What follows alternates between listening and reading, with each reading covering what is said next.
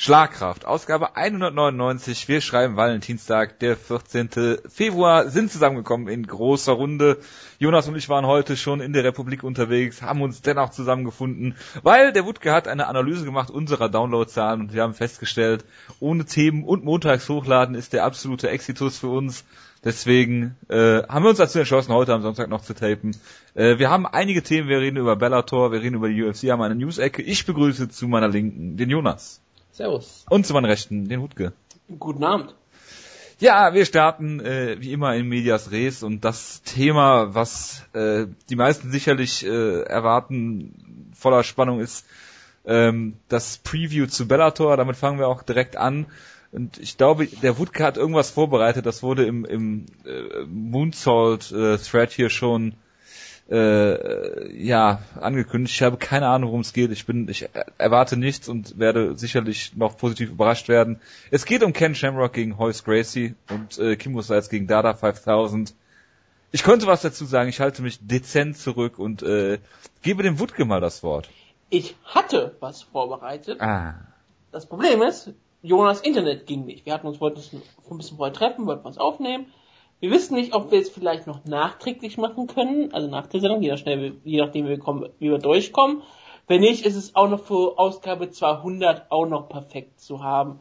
Es ist nichts, was ähm, zeitlich angepasst hat. Nichts mit Ken Shamrock, mit Gracie oder Kim Mustaine da 5000 zu tun. Willst Deswegen, du, wenn wir es wenn wir es nächste Woche machen, ist, ist es auch wunderbar. willst du es denn verraten, was es ist, oder willst du die Nein. Spannung hochhalten? Nein, das würde den, das würde den ganzen Spaß herunterholen. Weil, Jojo, wenn wir es in dieser Ausgabe noch machen, dann wissen die Hörer es schon, was es ist. Ja. Und wenn sie es nicht wissen, dann werden sie nächste Woche überrascht sein. Mhm. So ist das mit, Genau wie ich. mit, mit Premium-Content. Ja? Premium-Content, ja. Es ist absoluter Premium-Content. Ihr könntet, mir ja, ihr könntet es mir ja in den Chat schreiben und ich könnte dann darauf spontan on air jetzt reagieren, ohne es natürlich zu spoilern. Ja, dann muss Jonas mal mit Ken Shamrock gegen Royce Gracie anfangen, dann Ja, schreibe ich dir in den Chat rein. Jonas, Ja, Ken Shamrock gegen Hoyce Gracie. Ähm, um das mal zu bewerben, wir haben ja auch eine Over-Under-Frage dazu, wie viele Ken Shamrock Single-Legs es geben wird. Und ich habe, glaube ich, Under gewählt, weil ich getippt habe, dass es ein Stand-Up-Duell wird über 25 Minuten hoffentlich. Ich hoffe, der Kampf ist auf fünf Runden angesetzt. Oder äh, ich ich hoffe, es dachte sind, Open, Open, äh, ja, genau, ich, ich hoffe natürlich, es sind Gracie Rules mit äh, 90 Minuten äh, äh, irgendwie sowas in der Art. Also der Kampf ist natürlich eine Farce. Ich meine, der ganze Build-up, es war natürlich riesiger Trash, dieses Segment, wo sie rausgekommen sind. Es war natürlich sehr lustig und es ist, es hat äh, stopp, irgendwie, Jonas, äh, der Wutke hat gesagt, wir sollen das möglichst ernsthaft besprechen. äh, ja, ich kann, ich kann diesen Kampf nicht ernsthaft sprechen. Den ernsthaften Kampf ist der Kimbo-Kampf natürlich. Äh, der, der wird ernsthaft besprochen. Da kannst du dich mal drauf gefasst machen. Von daher, ich meine, Hoyce Gracie ist, äh, wie alt ist der jetzt? Sehr alt auf jeden Fall. Ähm, ist durch den Drogentest gefallen, damals im zweiten Sakurawa-Kampf und all solche Sachen und gibt immer absurde Statements von sich. Also wenn, wenn man mal jemanden lesen will, der keine Ahnung vom modernen MMA-Sport hat, dann lest euch mal durch, was Hoyce Gracie so sagt, weil alles, was er sagt, ist meistens immer Käse mittlerweile. Und ich meine, er hat mal gegen Hideo Tokro einen ungerechtfertigten Draw gehabt, wo Hideo Tokro ihn klar besiegt hat, aber dann halt unter den typischen Gracie Rules es halt keine Punkt, äh, Punktrichter gab und so weiter. Und ja, von daher, er hat jetzt neun Jahre nicht gekämpft und sein letzter Kampf war eben der Sieg gegen Kazushi Sakuraba, äh, wo er nachher auf Steroide getestet wurde, positiv. Und die, äh, dass die, die Punktrichtererscheinung trotzdem nicht geändert wurde, was natürlich auch Warum? ist. Warum? Äh, weil, ähm, das ist das ben, Big Bang Rothwell Phänomen. weil Kalifornien. Das ist der einzige Grund, der mir dafür einfällt.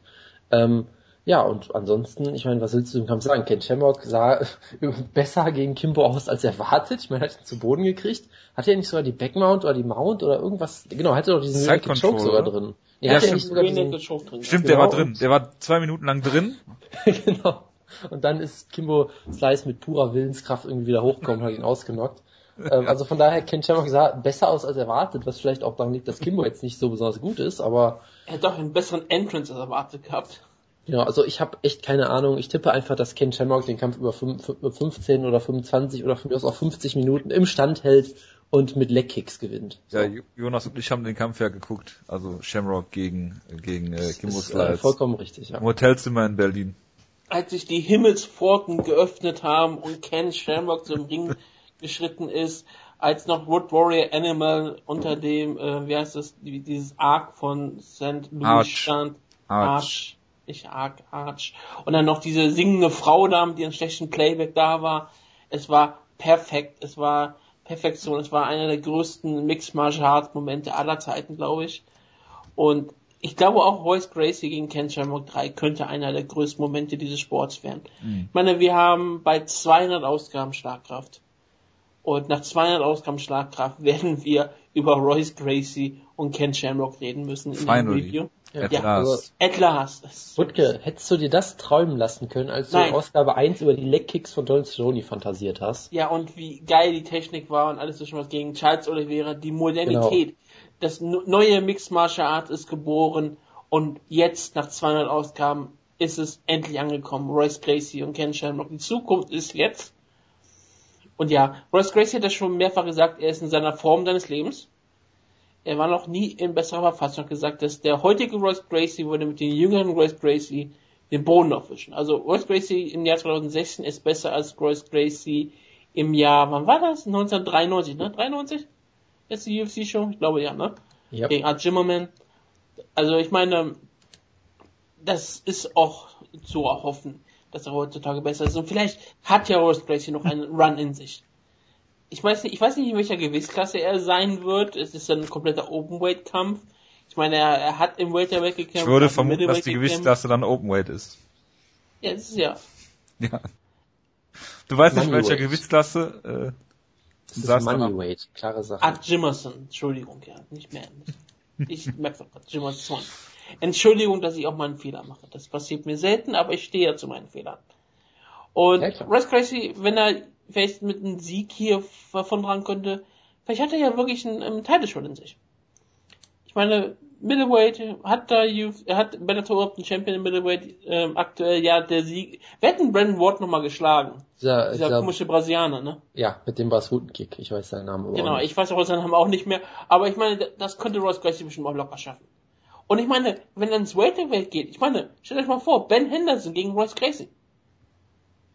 Ben Henderson ist nicht submitbar, außer für, gegen die Elite. Und ich meine, geht's noch mehr Elite als Royce Gracie? Stellt euch dieses Submissions-Duell zwischen den beiden vor. Ich meine, dafür ist Ben Henderson nach Bellator gegangen. Um Royce Gracie zu kämpfen. Also ich würde sehen. Aber ja, ähm, Ken Shamrock, wie gesagt, sah ähm, ziemlich gut aus gegen Kimbo Slice. Er sah sehr fit aus, sehr austrainiert und ähm, er wurde halt nur von einem schlechten Schlag erwischt, sonst hätte den Kampf vielleicht sogar auch noch gewonnen. Hatte gezeigt, dass er noch Submissions drin hat. Ähm, seine Takedowns waren gut genug für Kimbo Slice. Royce Gracie ist nicht bekannt für sein defensives Ringen. Er ist dafür bekannt, gerne auch ähm, dann ähm, Guard zu pullen. Es konnte dann ein schöner Kampf am Boden werden. Leider gibt es Runden, muss man ja dazu sagen. Der Kampf kann keine Stunde oder eine halbe Stunde gehen, aber noch länger. Das, das, das kann den Kampf die gewisse Würze nehmen, aber es ist, ist halt ein moderner Mixed Martial Arts. Und die beiden werden auch wie moderne Mixed Martial Arts Kämpfer kämpfen. Ich hoffe, Royce Gracie darf in Gi antreten. Das ist, das ist, glaube ich, relativ wichtig. Vielleicht darf Ken Shamrock auch Schuhe tragen. Ich meine, warum nicht? Ich meine, das wäre einfach noch viel schöner. Und ich sag, ich weiß ganz ehrlich nicht, wie der Kampf ausgehen wird. Royce Gracie müsste eigentlich in einer besseren Verfassung sein. Er hat bisher ähm, gegen Ken Shamrock nie die großen Probleme gehabt. Ich sage einfach mal so, Royce Gracie gewinnt, nachdem Ken Shamrock eine wunderbare, ähm, wunderbaren Double Leg Takedown zeigen wird, wird er in einen Kimura reinlaufen und dann wird er so submitten. In der ersten Runde nach drei Minuten. hervorragend. Ich hoffe, das war's zu diesem Kampf. Ich wüsste nicht, was man noch groß zu sagen sollte. Vielleicht, ich weiß nicht, was Ken Shamrock danach machen wird. Er soll ja angeblich gegen Dan Severn antreten. War ein großartigen Pay-Per-View, den Jojo später noch reden möchte. Dann. Falls ihr euch übrigens wundert, was gerade hier im Chat abgeht, ich schicke euch Urlaubsbilder aus St. Louis von mir. Das ist sehr schön. Das ja, erste ist ein Aus, das erste ist ein Ausblick aus dem Arch, das zweite ist das Arch, das dritte ist der Aufzug im Arch. Aufzüge Ah, okay. sind sehr faszinierend, finde ich, oder? Ja, das ist mehr so eine Kapsel, die da hochfährt, weil das ist ja, wenn man sich das mal anguckt, äh, er kann ja nicht gerade hochfahren. Ähm, hast du Mike Chandler getroffen? Äh, nein, auch nicht Tyron Woodley und äh, andere Konsorten aus St. Louis. Das ist relativ tragisch. Ich meine, Michael Schindler, der will jetzt ein Musikvideo von Jonas haben. Das war eigentlich für die News-Ecke vorgesehen. Ah, okay. Fast, Ah. Können wir das bitte zurückstellen? Ja, bitte, bitte. Wir können es gerne auf unbestimmte Zeit zurückstellen. Nein, nein, das in der News-Ecke kommt das wieder. Okay, wir haben aber auch noch ein Co-Main-Event und da hat Jonas sich Videomaterial angeschaut. Zwischen Kimbo Slice und Dada 5000. Und ich sage euch allen, wir können so solche Links nicht reinsetzen in, in unsere ähm. Beschreibung, weil wir nicht, ich weiß wirklich nicht, wie die Rechtslage da so ist, aber ihr könntet einfach auf youtube.com gehen, ihr kennt vielleicht diese Webseite, könnt euch einigermaßen bekannt geben. Da gebt ihr einfach mal Dana 5000 ein, dann ist der erste Link schon, sagt Dana 5000 Heavyweight Bout Dogfight 2015. 2015. Und ähm, da müsst ihr so ein bisschen, glaube ich, bis zur zweiten Minute spulen, dann ist dann der Kampf. Dean Thomas kommentiert ihn auch und das ist gegen Cedric James.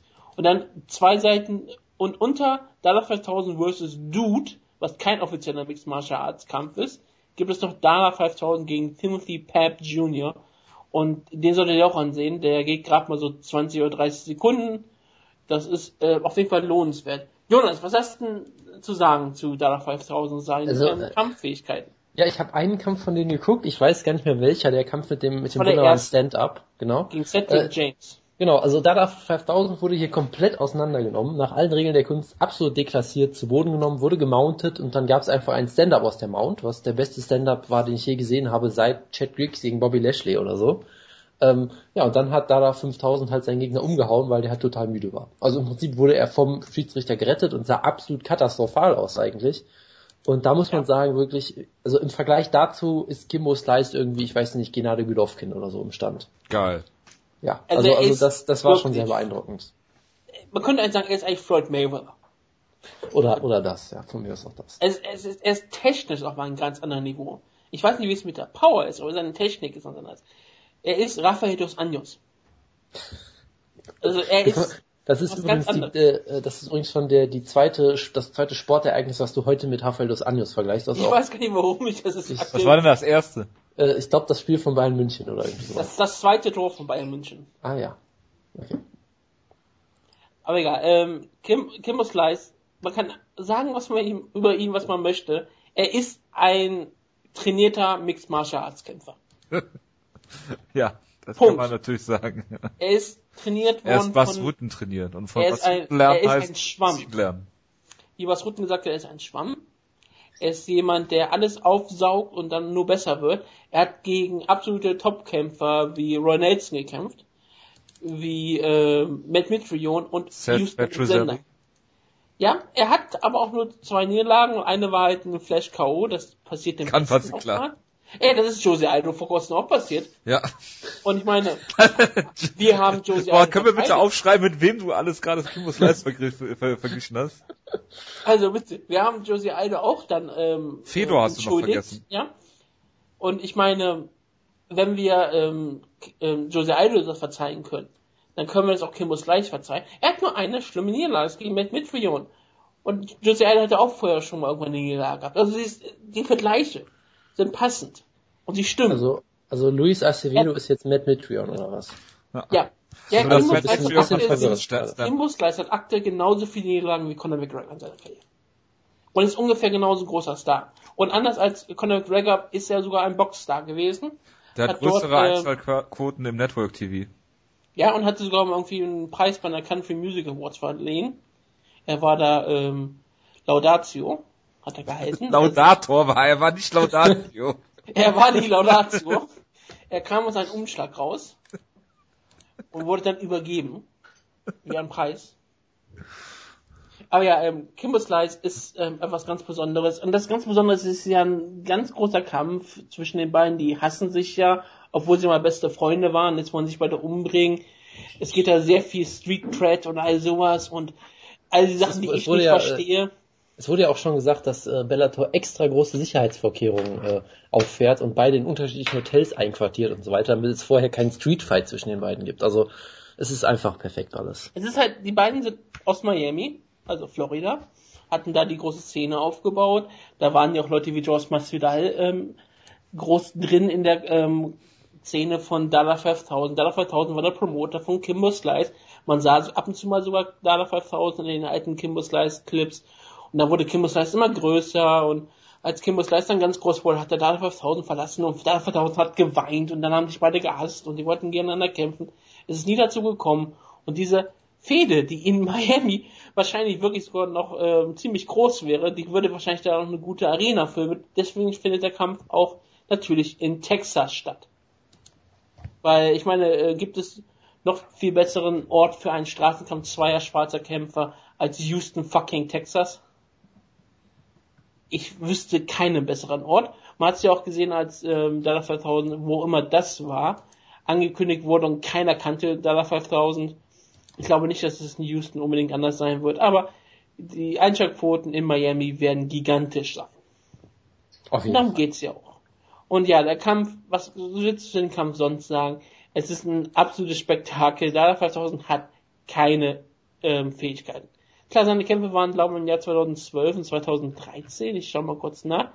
2010 und 2011 sogar. Also er hat fünf Jahre Zeit, sich auf den Kampf vorzubereiten. Er sieht sich selbst als einen großen Menschenfreund an, als jemand, der sehr viel für die Region tut, wird, kommt, sehr viel für die Stadt. Er ist ein Lokalheld. Auf Twitter wird er häufig als einer der besten Menschen bezeichnet, die es auf diesem Planeten gibt. Er ist der Von seinen Followern. Escobar von äh, Miami, Florida. Ja, er ist, er ist ein Held. Er ist ein wirklicher Straßenphilanthrop. Und er tut das, damit Leute hochkommen. Ohne ihn wäre Josh Masvidal aktuell kein UFC-Star. Und ich meine, was gibt's Besseres, als, als Leute dazu zu bringen, auf der Straße zu kämpfen? Ich wüsste nicht viel Besseres. Deswegen ist Dollar 5000 auch für jemand, den man über den Friedensnobelpreis nachdenken sollte. Und ich glaube, das würde er auch selbst ähm, gerne sagen. Und ich meine, das würde ein riesengroßer Das Kampf würde er sein. selbst gerne sagen. Ja, ich weiß nicht, ob er es wirklich sagt, aber er würde es bestimmt gerne sagen wollen.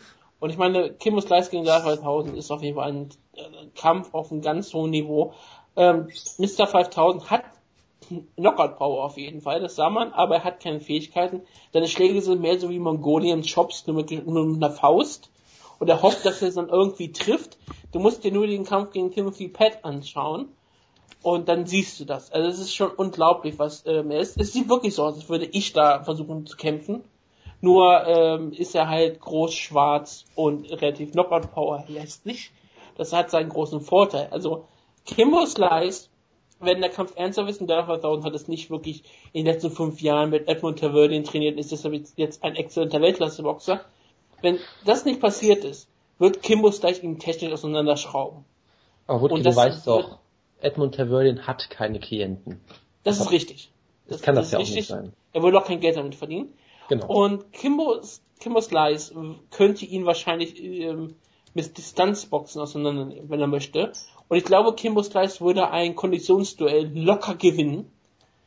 Also ich, ich, ich habe da 2005 zwei Minuten kämpfen sehen und er war nach jedes Mal nach 10 Sekunden außer Puste, während ich bei Kimbo Slice schon sah, dass er mal schon 15 Minuten gekämpft hat. Er war zwar danach auch fast tot, aber es war ein 15 Minuten Kampf. Deswegen, Kimbo Slice hat jeden Vorteil, Kimbo Slice wird den Kampf hier relativ locker gewinnen und kann danach gegen Tito Ortiz kämpfen. Ich weiß, was diesen Kampf noch besser machen würde. Ähm, Haif, Haifische im Käfig. Ja, auch. Pierre-Emerick Aubameyang auf der Tribüne. In seinem wunderbaren Bibo-Outfit. Genau. Das, ich, das, ich, ich wäre auch sehr dafür. Ich weiß nicht, ob das Dortmund so gefallen würde. Falls er dort auf einmal ist. Die Frage ist, würde Dortmund das mitkriegen? Ähm, haben die nicht irgendwie auch am nächsten Woche Wochenende ein Spiel? Also ich meine, für, für Freitag, Kimbo oder? gegen- Das Freitag Kimbo oder gegen- Samstag, die Show? Die ist Freitag. Ja. Also für, für, also für Kimbo gegen Dada musste auch mal Bundesliga ausfallen lassen. Also man muss schon Prioritäten setzen. Weil es ist schon Bundesliga. Eben. Gegenüber Bundesliga, gibt's, und Bundesliga gibt's jede Woche. Kimbo gegen Dada gibt's einmal, einmal im Jahr, einmal im Im Univers, in der, im Leben. Once in a lifetime, once in ever, würde Joe Rogan sagen. Ja. Once in ever, ja? Ja. Und da 2000 bisher unbesiegt, er kämpft also um seinen Legacy. Also, ja. Unbesiegter MMA-Star. Damit ist er ja noch besser als Conor McGregor und Herfold dos Anjos. oh ja, Mit, wem will, mit welchem unbesiegten MMA-Star willst du denn jetzt er ist also vergleichen? ein aufstrebendes, Aljamain Sterling. er ist ein aufstrebendes Ich dachte Talent, er jetzt ist CM Punk Thomas eigentlich. CM Punk ist auch unbesiegt. auch unbesiegt. Mickey Also, ja, ist auch unbesiegt. Ja, Hat ja, also gibt's Kampfrekord wie. Mickey Gall? Ich dachte wie CM Punk. Ah nee, Mickey Gall äh, 2-0 oder was? Genau. Ja. Er Ja, hat auf von ein ähnliches Niveau gekämpft wie Mickey Gall. Also die, die Vergleiche sind absolut klar. also ist äh, Kimbo Slice nicht nur äh, Conor McGregor, sondern auch CM Punk. Ja. Er Also drawt halt CM mehr als Punk- Conor McGregor, das ist halt Wenn das klar. CM Punk und Conor McGregor kreuzen, es kommt Kimbo Slice dabei raus. Ja. Mit Das Sicherheit grenzender Wahrscheinlichkeit. Klingt soweit korrekt, ja. Gut. Machen wir mal weiter mit Wollt ihr über Pineda gegen Sanchez reden, über Melvin Giant gegen Campos oder Nee, gegen wir, wir reden über ein wahres Highlight natürlich. Emmanuel Newton gegen Henry Fury? Newton, der Hardcore-Kid gegen Lyndon Vassell. Ein Lyndon Kampf, der Fury, au- dachte ich. Und dann mal noch einen alten, alten, alten Schla äh, Schlagkraft-Insider rauszuholen. Ah ja, okay, da habe ich schon wieder vergessen selber, deshalb müssten wir endlich mal die Insiderliste veröffentlichen. Es hat sich Ähm, niemand gemeldet, der die haben wollte, deswegen habe ich mit Absicht noch nicht gemacht. Verstehe. Nein, also äh, Emmanuel Newton äh, ist ja jemand, der durchaus so ein Bellator-Urgestein ist, sehr interessante äh, Entwicklungen gemacht hat mit den zwei Siegen bei King Mo und so weiter. Ja, und jetzt hat er halt äh, seinen letzten Kampf gegen Phil Davis, wo, wurde er komplett auseinandergeschraubt und hat eine sehr interessante Ausrede dafür gefunden. Nämlich, dass er äh, vier Stunden vor dem Kampf äh, äh, Beischlaf betrieben hat und deswegen keine Energie mehr hatte für den Kampf. Dafür braucht Also- er eine Verrichtungsbox. Ja, also, genau. Also ich, ich liebe halt diese, ich möchte das mal zitieren, diese Aussage ist wirklich großartig. I, I had sex like three or four hours before the fight, which was stupid. Da kann ich ihm soweit nur Sex zustimmen. stupid an sich? Das, äh, ich, ich glaube, diese, an sich, ich, äh, ich glaube, diese Entscheidung in diesem zeitlichen Rahmen war vermutlich dumm. Klar. Und wem hat er denn Sex Und- gehabt? Das und- ist eine spannende Frage. Es wird noch besser und dann natürlich bei, durch den ersten Takedown hat Phil Davis ihm auch noch irgendwie die Rippe äh, nicht gebrochen, aber irgendwie gepoppt. Das heißt, danach war halt ganz klar, dass er, dass er keine Chance mehr hat. Und Der Pop in dem Zusammenhang ist natürlich genau der richtige Ausdruck. Ja, das war, gar, das war wirklich keine Absicht, weil mir keine Übersetzung für Pop My Rip angefangen ist. nee, ist ja auch okay. Ja, Vielleicht ist das genau auch passiert. ja genau, also die Verletzung war schon vor dem Kampf jeden Fall, ja, das ist richtig. Ja, also es ist wirklich eine der interessantesten Ausreden, die ich je gesehen habe. Und ähm, Gesehen hast du es auch noch. Wird ja immer besser. ja, es gibt da Backstage-Footage von diesem äh, vom Lockerroom von äh, Verrichtungsbox. Immanuel Ja, also es ist, ähm, ja, also Immanuel Newton ist halt ein sehr interessanter Charakter. Es wird hoffentlich wieder ein Hype-Video geben, wo er seinen, äh, seinen äh, komischen Tanzstil äh, wieder zeigen wird und äh, ich mag ihn ja irgendwie. Er ist ein, unter, ein merkwürdiger Typ, der meistens entweder unterhaltsame Finishes hat oder absolut furchtbare Kämpfe, aber er, er hat halt irgendwie was. Er ist ein Charakter auf jeden Fall. Deshalb, ich glaube natürlich, dass er Lyndon Russell klar besiegen wird per Spinning Backfist, weil womit auch sonst und äh, ja, Kampf ist halt, Kampf ist halt was es ist. Er ist die Nummer 3 in der Division bei Bellator. Er hat bisher nur gegen die beiden Topkämpfer verloren. Phil Davis und Liam McGeary. Beides keine Schande. Er hält Siege über Taylor Way, Mohamed Laval, Lyndon Vassell, of course. Und natürlich auch Michael. Seitz und solche Leute. Also ich meine, er ist ein wirklich guter Kämpfer. Ich meine, er wäre in der UFC wahrscheinlich ein Top 10 der Heavyweight aktuell. Man könnte mal groß dagegen argumentieren, Top 15 wäre er auf jeden Fall. Top 10 könnte er auch locker schaffen. Und da sieht man eigentlich, dass er eigentlich ein, gar kein schlechter Kämpfer ist. Sehr unterhaltsam, charismatisch. Ich hoffe auch, dass er gewinnt. Und äh, dann wieder hoch zum Title-Shop kommen kann. Wollt ihr noch über den großen Pygmäen Justin Wren reden? Ich wollte ihn noch erwähnen, dass er kämpft. Das freut mich. Er kämpft leider nicht auf der Main-Card, aber äh, er wird in den Prelims eine große Show abziehen. Das hoffe ich doch sehr. Das hoffen wir alle sehr. Gut. Dann Und was, und, und was wir natürlich auch hoffen, ist, dass es wieder ein schönes Hype-Video von äh, Grabaka Hitman gibt, so wie mit dem großartigen äh, Kimbo gegen Ken Shamrock Hype-Video damals. Da hoffe ich mal, dass da noch was kommt. Weil ich meine, ich meine, er hat Kimbo, er hat ja äh, Kembo, äh, Kim Ken- gegen Kempo Kimbo Kim, Slice. Kim gegen Kempo äh, Karate Black Belt Brazilian Kick Kimbo Slice. Jetzt bin ich gerade wirklich vollkommen raus. Er hat ja Kimbo gegen Ken damals unterlegt mit einem Promo-Video für, äh, mit einem Promo-Audio-Clip von Floyd Mayweather gegen Manny Pacquiao und ich bin mal gespannt, was für ein, was ihm diesmal einfallen wird, weil der, dieser Kampf, äh, ich meine, Kimbo gegen Heus, äh, Kimbo gegen Heus Gracie, verdammt nochmal. Wäre auch sehr schön. Das Bellator ist, äh, das, mich- das war ein freudscher Versprecher, Jonas. Bellator macht mich echt komplett fertig. Also Heus Gracie gegen Ken Shamrock ist ja eigentlich noch um einiges größer als Kimbo gegen Ken Shamrock, von daher bin ich mal sehr gespannt. Ja, Grabacke Hitman ist auch eine gute Überleitung für mich in die News-Ecke, weil ich habe diese Woche nämlich mit äh, Grabacke Hitman auf äh, Twitter über die äh, Aljamain Sterling Vertragssituation geredet Und äh, wir sind beide zum Entschluss gekommen, wie wir letzte Woche schon besprochen haben, dass Bellator nicht mitgeboten hat wahrscheinlich und der seinen UFC-Vertrag einfach auch mangels Alternativen verlängern wird. Er wird das morgen, also seine Vertragsverlängerung oder äh, neues Vertragssituation wird er morgen bei äh, MMA Star Journalist Seven Times in a Row die äh, Ikone des MMA-Journalismus, er ist der Dave Meltzer der Neuzeit, äh, Ariel Havani bei der MMA Hour verkünden. Ja, am Montag, genau. Ja. ja. Also genau. am, am, besten sollten wir eigentlich gar nicht so viel drüber sagen, weil alles, was wir sagen, ist eh... Äh, Wird gegen uns verwendet werden. Und wenn eh er zu Spirit äh, MC wechselt, habt ihr es hier zuerst gehört.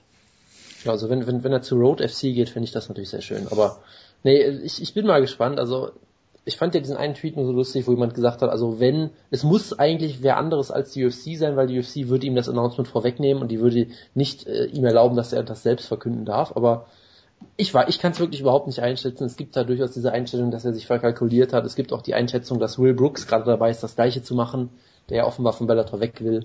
Sich zu ähm, verkalkulieren? Ja, genau, weil irgendwie da auch die Frage ist, ob die UFC ihn wirklich haben würde wollen, weiß man halt nicht. Also es ist halt schwierig. Ich finde es halt, ich finde es halt sehr ärgerlich in dem Sinne. Ich kann natürlich die Argumente auch von dir dazu verstehen, dass äh, natürlich er ist kein großer Name, was die UFC natürlich selbst zu verantworten hat, zu großen Stücken auch und von daher ich fände halt, ich, ich wünsche ihm natürlich alles ja, gut, Gute, weil ich, ich, ich er, ist halt, halt, er ist halt auch schwarz, ne? Das äh, ist soweit ist korrekt. korrekt. ja. Das kann ich äh, nicht leugnen. Ähm, nee, aber ich wünsche ihm natürlich alles Gute, weil er ist ein sehr unterhaltsamer und talentierter Kämpfer und äh, scheint auch relativ und charismatisch zu sein. Kämpfer. Und talentiert. Das ist jetzt äh, untergegangen. Das ist Michael Chandler-esque. Und, und ich, ich, ich mag auch durchaus so seine Einstellung, dass er halt sagt, ich lasse mir nicht alles gefallen und ich, ich hoffe halt, dass er damit Erfolg hat. Ich bin mal gespannt, wie es weiterläuft. Und ich finde halt weiterhin auch, äh, dass es einfach, äh, selbst wenn jetzt natürlich äh, Aljamain Sterling jetzt aktuell keine, was weiß ich, 100.000 Dollar pro Kampf wert ist oder irgendwelche anderen Nummern, ist vollkommen klar. Ja, er ist jetzt bestimmt kein, kein Sage Northcutt Money, mehr, Money wert, wert oder irgendwie sowas, aber ich finde halt schon, dass es wichtig wäre, äh, allein damit du halt anderen aufstrebenden Talenten, die vielleicht gute Athleten sind, sowas auch ein Signal setzt. Weil wenn du halt sagst, ja, so jemand wie Aljamain Sterling, der irgendwie 26 ist und unbesiegt und Top-5-Kämpfer, und den will keiner haben, so, dann ist halt schon die Frage, wer soll dann sonst noch ernsthaft diesen Sport betreiben wollen? Das ist halt mal so ein bisschen das Problem, wo ich denke, dass es auch ein ziemlich fatales, langfristiges Signal sendet, wenn du, wenn du solche Leute quasi äh, verhungern lässt, aber naja gut langfristiges Denken ist im MMA ja eh nicht so angesagt. Ja.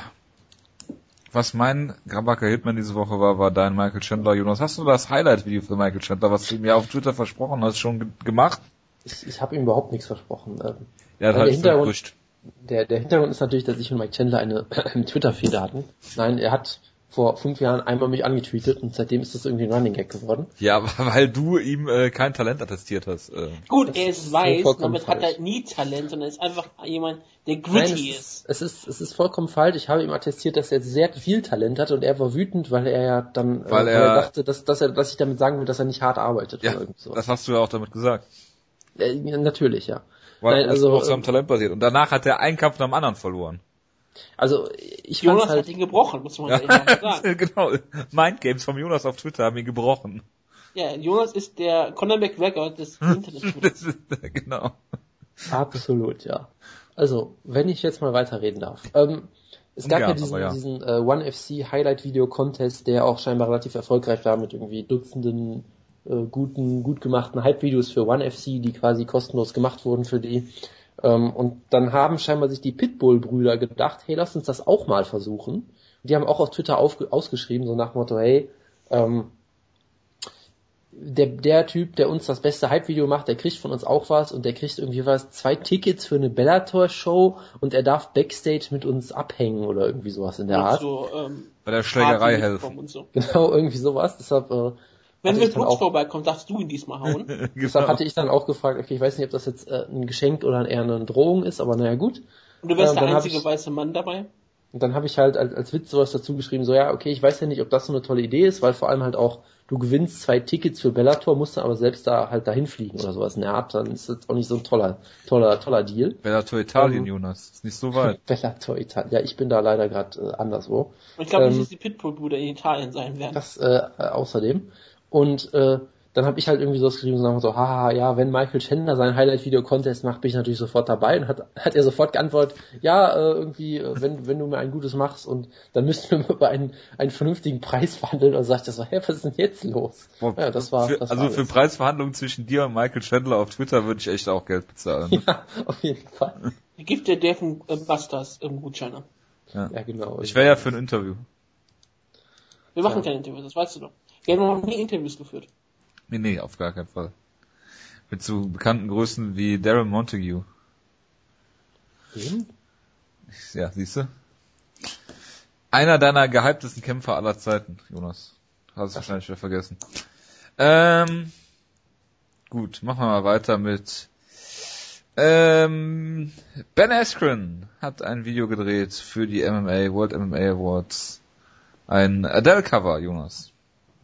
Ja, das ist soweit korrekt und ich bin sehr, sehr traurig, dass ich es gesehen habe. Es ist halt ein, ein Remake von äh, Hello, sicherlich. Ja, Ähm, sicherlich. das ist auch die, das ist auch das zweite Mal, dass wir über dieses Adele-Lied reden, in dieser Ausgabe, in, in dieser, in diesem Podcast.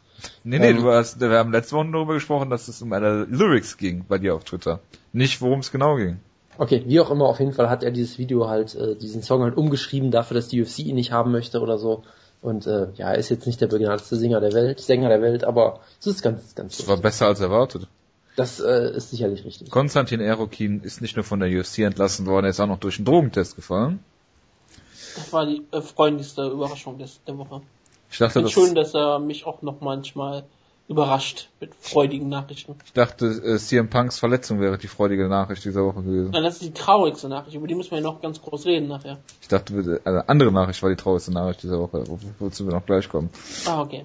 Jonas, was sagst du denn dazu, dass Julio Romero jetzt doch nicht entlastet worden ist von seinen Das komplett, das Komplott geht weiter. Es ist, es ist eine, es hat sich auch sein eigener Manager gegen Yolo Romero verschworen und einfach äh, eine, eine Falschaussage getroffen, dass er nämlich ein, ein Tainted Supplement äh, genommen hätte, wo natürlich alle wissen, dass das eine beschissene Ausrede ist, weil dann sagt die Commission halt immer, ja, Pech gehabt. So, also damit kommst du ja nicht durch, deshalb bin ich sicher, dass Mikey Kawa jetzt äh, versucht, Yolo Romero zu, ähm, äh, zu sabotieren. Er würde bestimmt von Luke Rockhold dafür bezahlt. Ja. Es muss da irgendeine gute Erklärung geben. Wir wissen alle, Luke Rockhold hat Yolo Romero irgendwas auf die Zahnpasta geschmiert oder so.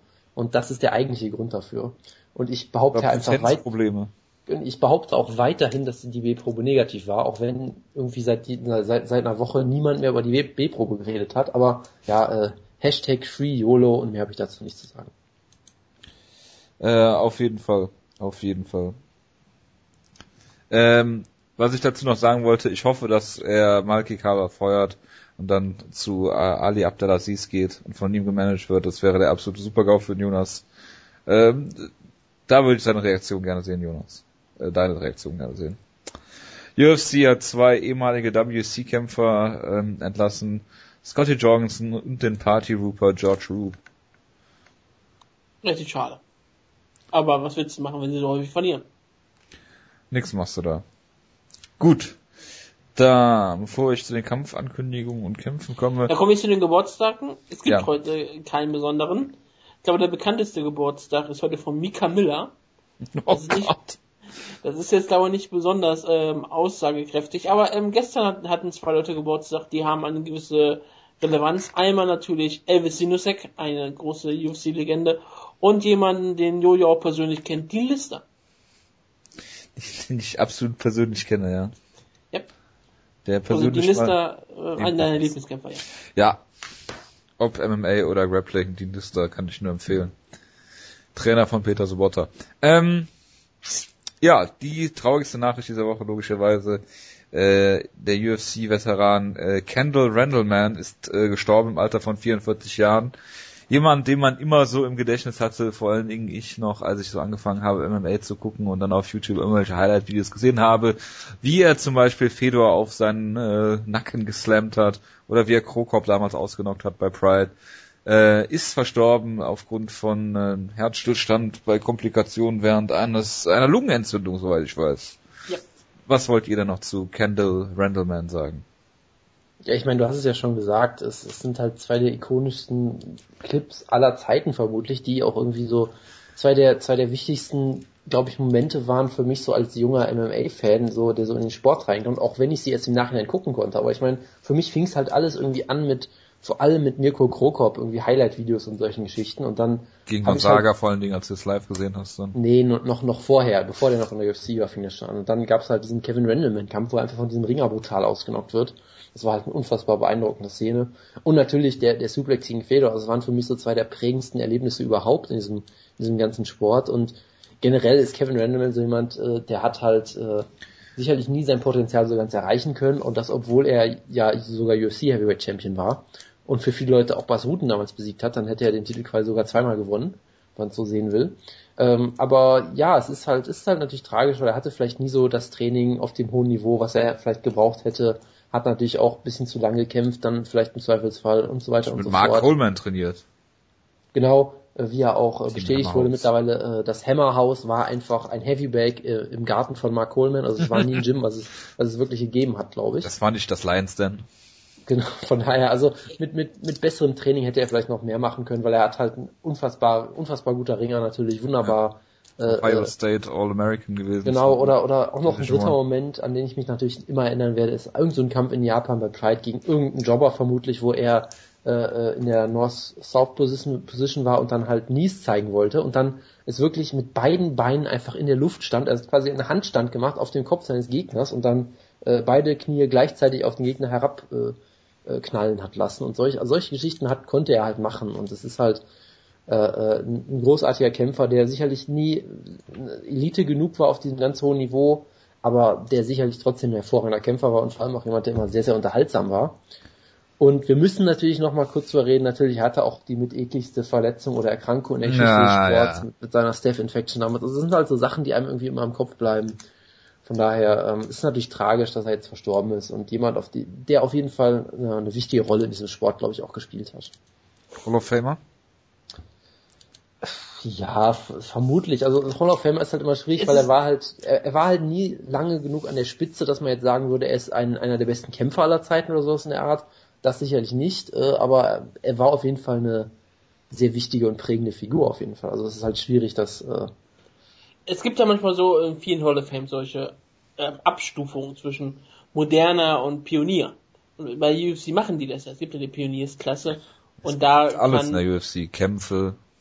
Ich weiß, Kevin Renderman ist ein Pionier des Sports und er hat sehr viel auch geprägt.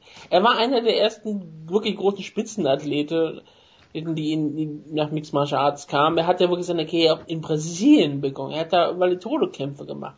Hat gegen Leute gekämpft wie Tom Erickson. Und kam dann in die UFC rein als einer der besten Ringer, die man damals noch so haben konntest. Meine, auch wie andere Leute, wie Goldmedaillengewinner, wie Kevin Jackson all solche Kämpfer kamen in die UFC rein. Und Randleman hat halt wirklich Mixed Martial Arts verstanden. Sein Ground Pound hat ähm, Leute überrascht und es war einfach ziemlich, ziemlich stark. Und mit Leuten wie Mark Coleman hat er das dann auch mehr oder weniger begründet. Und er hatte auch immer noch die spezielle Athletik. Er war halt für die damalige Zeit auch vielleicht noch fast noch zu klein. Ich meine, er war ein Light Heavyweight und ich meine, in der neuen Zeit hat er sehr häufig doch eher ein Schwergesang getreten. Gerade bei Pride hat er gegen sehr viele Leute auch gekämpft, die immer wieder etwas größer waren oder auf seinem oder schon auf einem ganz anderen technischen Niveau waren, weil sie später reingekommen sind. Renderman, wie gesagt, wäre er zehn Jahre später gewesen, wäre er wahrscheinlich ein absoluter Topkämpfer geworden. So war er natürlich ähm, ein reiner Pionier, ein großer Mann. Ich meine, wir erinnern uns auch so, so Geschichten wie UFC 24, als er Backstage auf irgendeiner äh, Backstage ausgerutscht ist auf irgendwelchen ähm, Röhren, Rohren, die rumlagen und dann musste der Kampf abgesagt werden, wo der pay schon angefangen hat und dann ähm, war der Kampf auf einmal einfach weg und der wurde dann, wurde dann verschoben, dann erste und einzige Titelverteidigung damals gegen Peloiso. Ja, absolute Sportlegende, jemand, dem man auch wirklich zu Recht nachtrauen kann. Das ist relativ tragisch.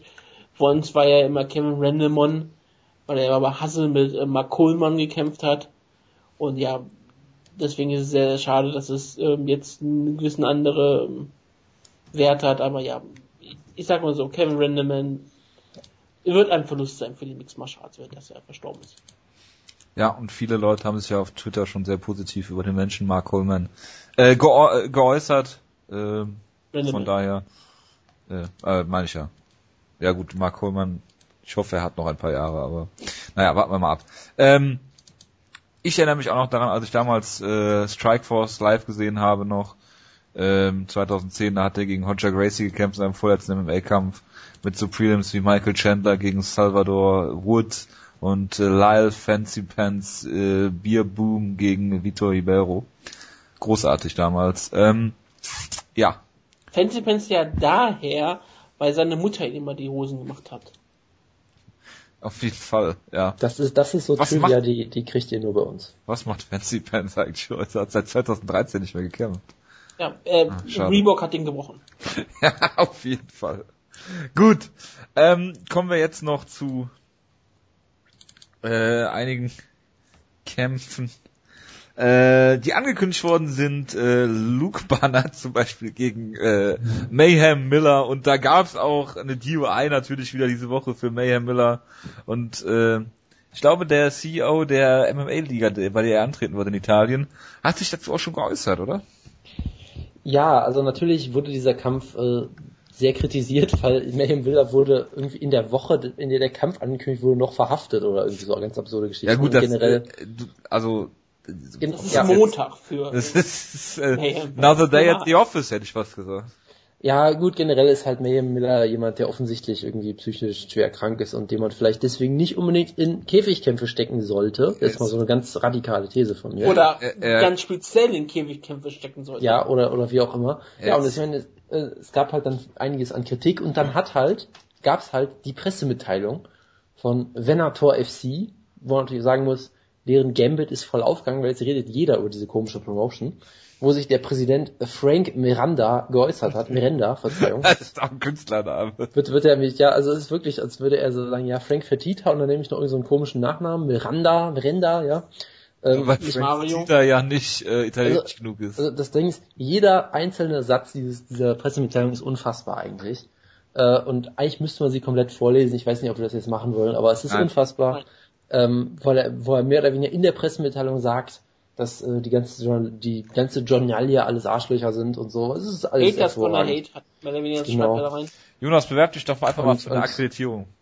Und ich meine, äh, wer von uns ist noch nie betrunken ins Auto gestiegen? Das ist ja ganz normal. Das ist auch und, geil. und, und, und das, das äh, absolut größte Highlight ist natürlich, ähm, er sagt natürlich auch, ja, ähm, die ganzen Probleme, die Jason Miller hatte, sind ja nach seiner Karriere erst entstanden. Deshalb, wenn wir ihn zurück in den Käfig bringen, helfen wir ihm ja, wieder auf seinen äh, Pfad äh, zurückzukehren und den, den Path to Redemption wird er jetzt damit antreten. Also eigentlich tun sie ihm noch einen Gefallen, ja. Also eigentlich sollte man diese Promotion dafür loben, dass sie das ja, machen. Jonas, du musst bedenken, wenn er in einem Käfig gegen Luke Barnett kämpft, kann er schon mal nicht betrunken Auto fahren. das ist äh, sicherlich Das sagst richtig. du. ja. okay. Er wird, da, er wird betrunken in die Arena fahren und den Octagon wird er dann parken. Dann würde, würde uns, uns überraschen, wenn die das als Entrance bauen, dass sie sagen, hey, äh, nimm mal ein Bier, steig in dieses Auto, in diesen Monster Truck und fahr damit zum Ring. Warum So? nicht? Er ist Ja, halt, nicht. er fährt halt Auto wie John Jones. Von John Jones Autofahren lernen heißt Siegen lernen. Ja. Ja, dann kann er auch ein Champion sein. Das ist richtig. Genau. Und er hat Jake Shields äh, besiegt, per Submission, bei Strikeforce. Ja, und dann gab's natürlich noch gesagt, ähm, for all the poor idiots who continue to speak of the mental condition, Jason Miller is a born actor. Also er ist ein Schauspieler. Das heißt, Jason Miller tut nur noch so, als wäre er psychisch krank und äh, workt quasi ein Gimmick, weil er damit äh, sehr erfolgreich ist scheinbar. Also ich meine, es gab ja scheinbar irgend so ein Video, wo er gesagt hat, er kämpft gegen Josh Barnett. Das war natürlich nur ein lustiger Witz von Maya Miller. Es mag durchaus sogar sein, dass das jetzt ein Witz war, aber gut. Ähm, he is just doing with great skills his PR Job. Ja, also Ja. Er macht den PR Job, er vermarktet sich selbst und das ohne andere Leute zu beleidigen. Also er ist quasi nicht, er geht quasi nicht die Conor McGregor Route und Leute zu beleidigen, sondern stattdessen macht er das andere Gimmick, dass er so tut, als wäre er äh, psychisch krank. Mit subtiler Ironie spielt er damit. Ja. Ja. Er spielt den Charakter des Mental Devastated. Ja. Und das ist natürlich ein brillanter, Jose Aldo. Er ist ein brillanter Charakterschauspieler und er sollte eigentlich bei den Oscars auch noch nominiert Er ist werden. einfach der Till Schweiger der MMA-Szene. Ja, genau. Also diese Pressemitteilung musste ich das wirklich mal Wort für Wort durchlesen. Das ist das mit so das Absurdeste, was ich seit langem gelesen habe. Also es ist wirklich dieser Typ, dieser, ähm, jetzt muss ich den Namen natürlich noch nachgucken, Frank Merenda, äh, ist, das ist wirklich so, der hat, als der, also der hat, glaube ich, Dana White auf Twitter studiert, sich alle, sich die ganzen schlimmsten Tweets von Dana White rausgesucht und dann gesagt, okay, wie kann ich, Ich das jetzt noch, noch einen drauf. ich kann das jetzt noch so um ungefähr das hundertfache toppen. Ja? Also er ist auch durch Twitter, er antwortet auch jedem, er hat mit mir auch schon geredet, aus irgendwelchen Gründen, die mir nicht klar ist. Ähm, und er reagiert auch äh, äh, sehr gerne natürlich in solchen Sachen, indem er sagt, ja, äh, lutsch mir doch ein oder solche Geschichten. Also ist ein sehr, sehr sympathischer Kerl. Von daher äh, ist das, ist das sehr Mach schön. doch mal also, ein Mayhem Miller Highlight-Video. Mit seinen Das- Japan-Entrances. Ist eine, eine Katsushi hervorragende Sakuraba Idee. besiegt. Ja, es ist eine hervorragende Idee auf jeden Fall. Äh, von daher, äh, ja, es ist, es ist ein, ein äh, es war ein, eine sehr turbulente Woche in dieser Hinsicht. Ich finde, wir sollten äh, für die, für die äh, Review-Ausgabe von dem Kampf äh, auf jeden Fall den Morbo dazu holen, damit er über die Psyche von Mayhem Miller reden kann. Das ist eine sehr gute Idee, ja. Wir sollten noch einen anderen Bekannten von uns äh, vorbei mitbringen, der gerade bei der Berlinale, Ber Berlinale ist, der kann über die schauspielerischen Fähigkeiten von ihm reden. Also von daher haben wir dann äh, richtigen Filmjournalismus hier bei Schlagkraft. Absolut. Äh, absolut. Ähm, dann haben wir noch äh, Wutke äh, Roger Whittaker gegen Rafael Nazar und das ist natürlich alles, was du sehen willst im Middleweight. Großes Tennis, habe ich ja schon gesagt. Ich freue mich da sehr drauf. Für Rafael Natal geht es endlich mal darum, einen Topkämpfer zu besiegen. Er hat gegen Tim Kennedy ja logischerweise keine Chance gehabt. Roger Whittaker ist ein aufstrebendes Talent, der ja auch, wie gesagt, schon nicht mehr bei Robert heißt. Überall im Cyber ist er auch schon offiziell ganz klar als Roger Whittaker bekannt. Das freut mich sehr. Er ist die Nummer 8 gerankt und ist damit ein echter Topkämpfer. Und ich freue mich drauf. Also Whittaker mit einem Sieg über Natal würde sich wahrscheinlich in, in absolute Contender-Sphären aufmachen und könnte dann mit einem weiteren Sieg wahrscheinlich schon um den Titel antreten. Und das würde mich auch sehr freuen. Ich meine, er ist ja auch so ein Prototyp von den Kämpfern, die gewisses nach oben gegangen sind und dort viel besser aussehen. Und das freut mich ja immer wieder, wenn Leute das Wake Cutting einfach mal sein lassen und dann auf einmal in der äh, natürlichen Gewichtsklasse auch einmal aufblühen. Das ist eine schöne Sache, eine gute Moral und ich hoffe, dass das weitergeht für Robert Whittaker. Wutke, wer ist eigentlich Tim McKennedy? Habe ich Tim Kennedy gesagt? Ja, Jonas und ich haben es zumindest gehört. Und meine Leertaste ist kaputt gegangen und Jonas ist jetzt aus dem Call rausgeflogen, dank dir. Ah, das ist ähm, völlig in Ordnung, das ist kein Problem, das ist kein Verlust. Ich hole ihn mal dazu. Das hätten wir auch gar nicht mitbekommen. Ich habe Tim Kennedy gesagt, das ist überraschend. Ja, ich meinte aber Tim Kennedy. Das ist überraschend, was du nicht mal versprichst.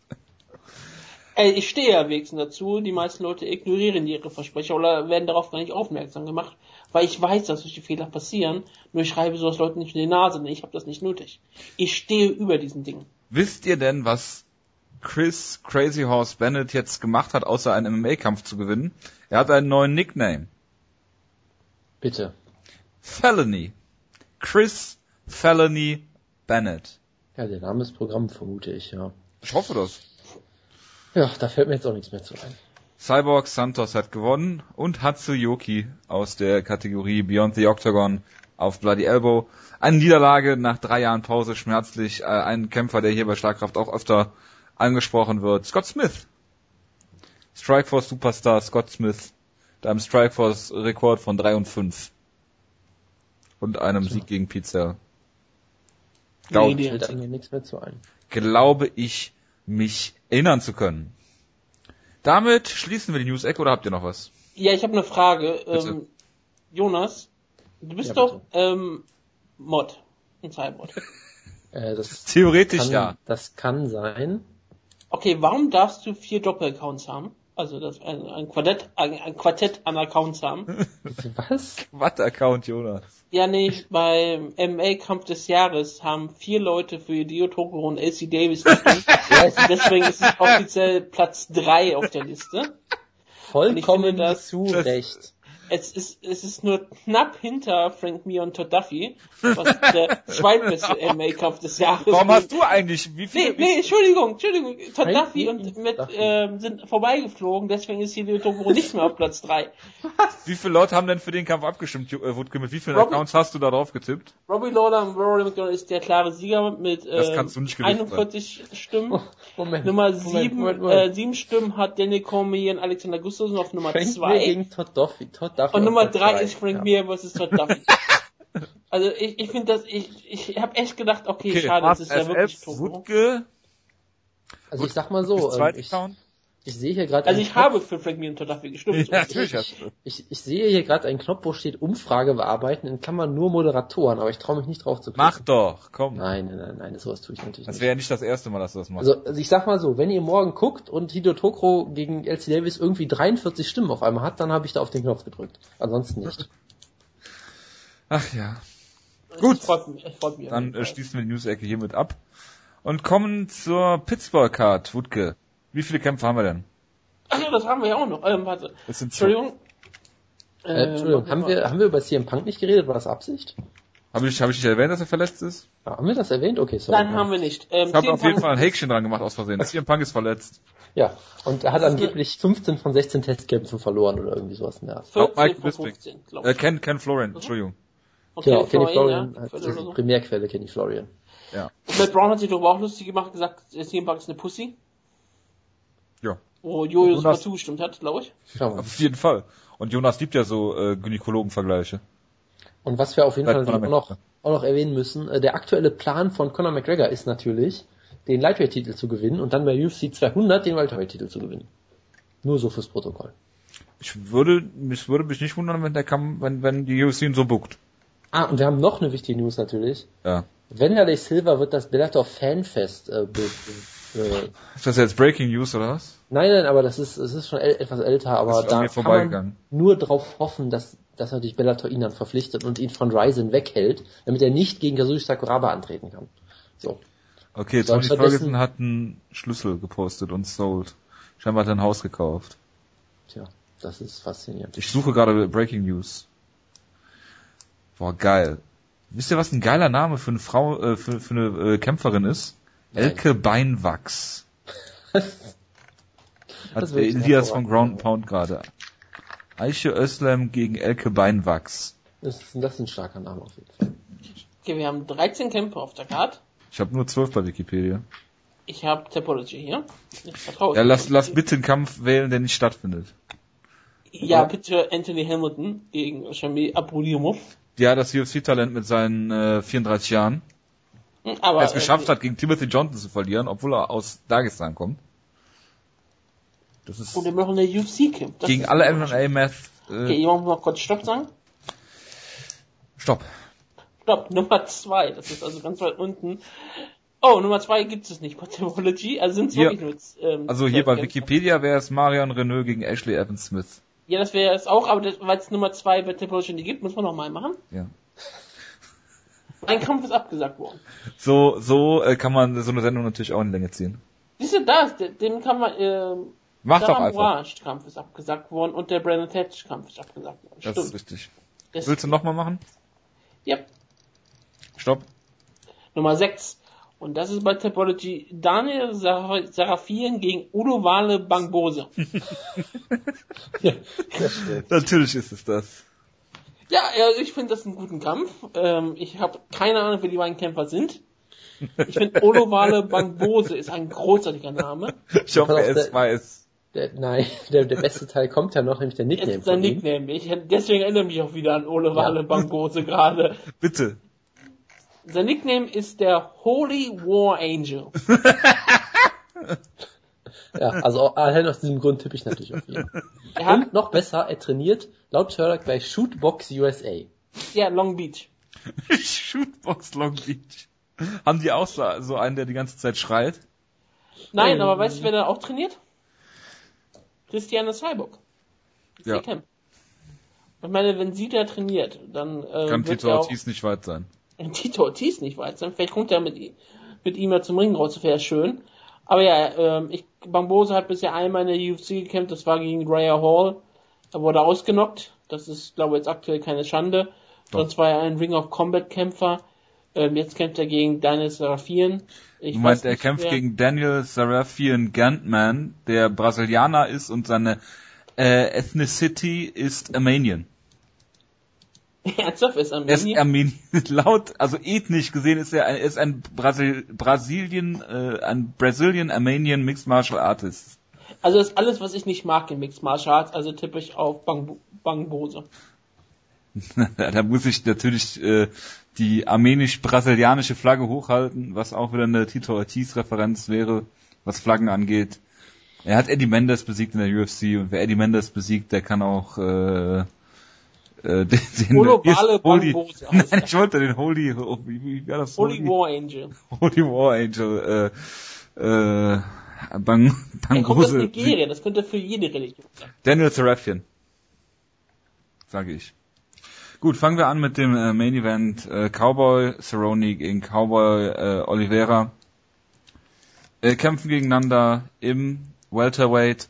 Ähm, Alex Oliveira hat zunächst in der UFC, ich glaube, im Lightweight angefangen gegen Gilbert Burns, dann zwei Welterweight-Kämpfe äh, gehabt, dann äh, Piotr Hallmann besiegt äh, im Lightweight und geht jetzt wieder hoch, also macht so ein bisschen Gewichtsklassenhopping, während Cowboy Cerrone ähm, jetzt hochgeht, weil im Lightweight jetzt äh, sein sein Zenit erreicht ist, weil er Dos Anjos einfach nicht besiegen kann und äh, geht hoch. Ich glaube, wenn man wenn man sich Donald Cerrone so anguckt, ähm, ist das vielleicht keine schlechte Entscheidung. Er sieht ja immer aus wie so ein Hungerhaken. Ähm, ja, ich will eigentlich nicht großartig über diesen Kampf reden. Also von der Größe her wird Cowboy da glaube ich keine großen Nachteile haben, auch wenn er wenn er hochgeht, weil weil äh, Alex Oliveira auch kein großer ähm, Welterweight ist. Ich ähm, finde diese St- Stipulation, die er so geil findet, Cowboy gegen Cowboy, alles andere als hervorragend. Ähm, ich glaube, dass, dass Cowboy Cerrone ihn hier ziemlich auseinanderschrauben wird und den Kampf. Ist, ist ein Fünf-Runden-Kampf? Das ist ein Main Event. Ich Ja, ist ja Short Notice gewesen. Ich habe nichts gelesen, dass er nicht fünf Runden geht. Also, er, ob bei Tipology ist das fünf Runden gelistet. Ja gut, ich sag, dass Cowboy, äh, Cowboy Cerrone ihn ausnockt, weil ich ihn für technisch äh, viel besser halte. Ähm, wenn Alex Oliveira es schafft, ihn schnell unter Druck zu setzen, dass Cowboy Cerrone nicht in seinen Kampf reinkommt und ihn da, da schon so so verprügelt, dass er es nicht mehr schafft. Ich meine, gegen Eddie Alvarez zum Beispiel ist er zurückgekommen in der zweiten, dritten Runde, aber ich glaube nicht, dass Alex Oliveira in der Lage ist, ihm da so zuzusetzen. Ich glaube, dass Cowboy Cerrone ihn K.O. schlägt oder dieses äh, typische Cowboy Cerrone Finish, dass er ihn äh, zu Boden schlägt und dann irgendwie sich einen Real Naked Choke holt und dann den Kampf per Submission gewinnt. Jonas hat ja häufiger schon mal etwas positiv über Alex Oliveira gesprochen. Ich persönlich kann ihn nie wirklich so ernsthaft einschätzen. Ich glaube, ich habe nie einen vollständigen Kampf von ihm gesehen. Ich erinnere mich daran, glaube ich, den Catchy News Kampf, muss ich glaube in voll, voller Länge gesehen haben. Muss mit Tränen in den Augen, weil er den Kampf gewonnen hat. Kampf in voller Länge siehst. Und das war relativ traurig. Aber ja, es ist ein, ist ein Short Notice Kampf. Was willst du erwarten? Deswegen, ähm, ich bin auf der UFC deswegen auch nicht sauer oder so, dass sie auf einmal Alex Oliveira in Main Event stellen. Ich meine, sie hat, der einzige Grund, warum Alex Oliveira den Kampf bekommen, ist, weil er Cowboy heißt. Deswegen sie irgendwie noch ein Gimmick draus machen können, machen können und sagen, hier, High Noon, Cowboy vs. Cowboy, ha, dann Spaß. Deswegen heißt die Karte ja ganz offiziell auch so und nicht heißt, die heißt nicht Cerrone gegen Oliveira, sondern sie heißt Cowboy vs. Cowboy. Und das, wenn die beiden so ein Gimmick haben, dann ist es auch okay, dass sie gegeneinander kämpfen. Und es ist ein schöner Einstieg für Cerrone im Welterweight. Oliveira ist ein solider Test, aber jemand, der halt, wie du gesagt hast, deswegen nicht so besonders groß ist, weil er halt auch die Gewichtsklassen häufiger jetzt gewechselt hat. Letzter Kampf war ja ein Lightweight, wie du angesprochen hast. Und deswegen ist es ein guter äh, Beginn für Cerrone im Welterweight. Ich glaube aber nicht, dass er wirklich große Probleme haben wird. Cerrone war ein Top-Kämpfer im Lightweight.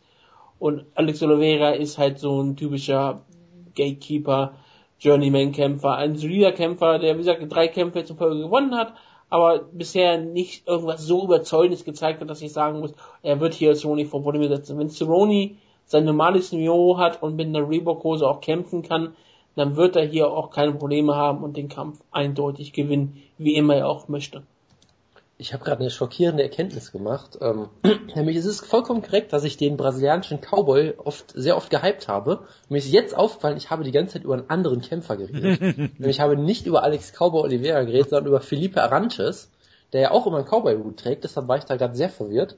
Weil ich gerade dachte, Moment, Alex, Ale- Alex Oliveira hat sein UFC-Debüt im Jahr 2015 gemacht. Das kann ja nicht sein, weil ich habe ihn lange äh, vorher schon gesehen. Aber nein, ich habe immer über Felipe Arantes geredet, der natürlich auf den ich natürlich aufmerksam geworden bin, weil er Godofredo Pepe mal besiegt hat. Ähm, Wir müssen mal kurz festhalten, dass Jonas die beiden Brasilianer verwechselt hat. Und nicht ich. ja, es ist vollkommen richtig. Also es ist der, auch noch der falsche brasilianische Cowboy, das ist ja erschütternd.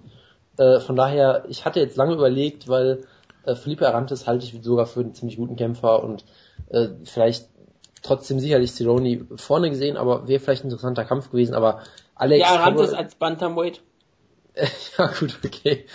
Ich, ich bin gerade ein bisschen durch den Wind, ich merke schon. Nein, aber äh, man, man, man merkt, dass ich sehr verwirrt bin. Das heißt, äh, Auf jeden Fall, Cowboy Oliveira Auf kann jeden ich auch Cowboy nicht, gewinnen. auch nicht viel dazu sagen, genau. Cowboy wird gewinnen. Er hat KJ Noons besiegt und zwar deklassiert, was immer sehr stark ist. Ja, weil er ja Ähm, exzellentes Weltklasse-Boxen hat. genau, des, deshalb hat er KJ Noons ja auch zu Boden genommen, das ist sehr klug. Und äh, daher kann ich jetzt auch nicht mehr so viel sagen zu dem Kampf und ich tippe, dass Donald Cerrone klar gewinnt. So. Das andere würde uns noch sehr wundern. Schade, dass Brandon Thatch jetzt erst ausgefallen ist, also der Kampf gegen Sia Bahadur Sada äh, und verschoben wurde, weil Brandon Thatch gegen Cowboy Cerrone fände ich auch einen sehr interessanten Kampf. Vielleicht kommt der ja noch. Aber ich meine, Ben, äh, ben Henderson hat es ja schon vorgemacht, äh, vom Lightweight hochgehen ins Welterweight. Äh, kann manchmal eine gute Entscheidung sein und da bin ich mal gespannt, was Cowboy Cerrone da so macht. Gut, machen wir weiter mit Derek Brunson gegen äh, Juan Canero. Ist Derek Bronson in Team Schlagkraft eigentlich? Oh ja. Nicht, nein. Ja, ist ich glaube schon, oder? Ich, also ich, ich bin gerade auch etwas irritiert, weil ich glaube, Derek Lewis ist nicht drin und dafür Derek Brunson kann das, Das kann sein. sein. Ich mal. Yep, Ich Derek, ja, Derek Bruns, äh, Derek Lewis ist, das nicht ist, drin, das, das ist, Jonas hat recht, genau so ist es. weil äh, Alexei Oleinik und äh, Jared Rosholt. Drin sind. Ich erinnere mich, ich habe ich hatte ich hatte einen Derek im Kopf gehabt und ich hatte auch gedacht, das wäre der Lewis gewesen. Aber ja, wir haben bei Rorschach und Oleinik. Ja, Derek Lewis ist im Prinzip auf einer sechs Kämpfe Siegesserie. Ähm, außer dass ihn Julio Romero halt einfach mal ausgenockt hat in der letzten Runde des Kampfes, den, Aber im Prinzip hat er gewonnen. den Derek Und- äh, und- und Brunson im- äh, im gewonnen hat Prinzip- bis dahin. Genau, im Prinzip ist es auch Derek Lewis und nicht Derek Brunson, aber egal. Derek, was? Das hat glaub, eben Derek Lewis gesagt, glaube ich. Ja, egal. egal. Der Derek halt. Derek, äh, Genau.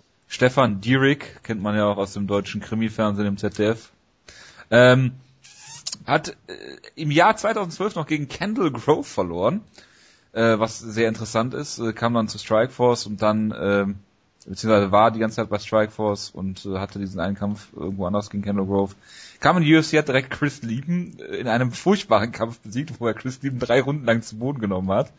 Ähm, Legendär. Sieg Naja, naja, naja, nicht ganz. Er hat ja in den letzten zehn Sekunden schon angefangen zu feiern und sich theatralisch einfach nach hinten fallen lassen. das Werde werd ich nie vergessen, diese, diese Feier nach diesem absolut katastrophalen Kampf. Das war sehr großartig, genau.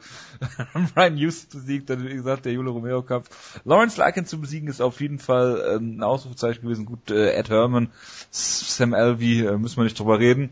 Hm. Derek Bronson ist ein absolut ähm, unterschätzter Ringer. Ich meine, er hat auch Julio Romero mehrfach zu Boden genommen. Er ist ein Chris Lieben. äh, Chris Lieben exzellenten Weltklasse. Er ist bekannt für sein defensives Ringen, Chris Lieben. Schon immer gewesen. Ähm, er ist äh, dreifacher Division 2 All-American, äh, kämpft gegen Juan Canero. Dessen Stärke ist natürlich das Ground Game. Er hat damals bei Battlegrounds MMA dieser äh, einmaligen äh, Jim Ross, Chael Sonnen Show, glaube ich, die, die sie da kommentiert haben in Tulsa. Äh, so ein Turnier gewonnen, wo es noch darum ging, dass er seine Kohle irgendwie nicht ausgezahlt bekommt, wenn ich mich noch richtig erinnere.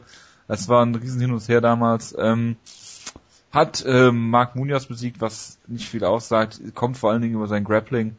Ähm, durchaus talentierter Black Belt, äh, Jiu-Jitsu Black Belt.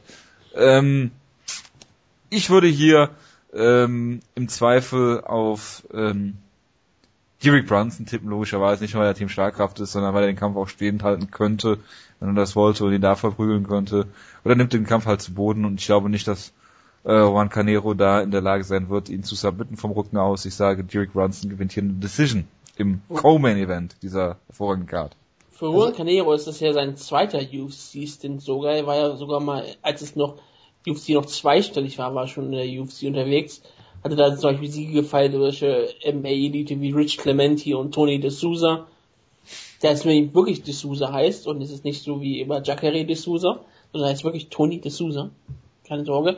Aber hat, äh, musste die Liga fassen, weil er gegen John Fitch, Kevin The Fire Burns und Rio Shonen verloren hat. Ich meine, wenn du gegen Rio Shonen ein Prelim verlierst, was hast du in der UFC auch dann verloren? Aber er hat sich dann zurückgekämpft und ich meine, er ist ein aufstrebendes Talent mit, 8, äh, mit 37 Jahren, Entschuldigung, der hat ihn fast älter gemacht als er ist. American Top Team, ähm, bestimmt auch ein Coach da, bestimmt so alt wie er jetzt schon ist. Und ja, ist ein interessanter Grappler, aber Diego Bronson hat ja auch gezeigt, dass er ähm, sehr viel Power jetzt auch schon besitzt. Ich meine, seine letzten zwei Kämpfe hat er per Knockout gewonnen und Sam Elway hat er ja auch brutal ausgenockt. Und deswegen freue ich mich, ihn auch kämpfen zu sehen. Sein Ring ist sehr, sehr stark. Wie gesagt, wer Jo Romero mehrfach zu Boden nimmt, der kann nicht besonders schlecht sein im Ring. Und ich glaube, das ist einfach Diego Bronson Kampf zu gewinnen.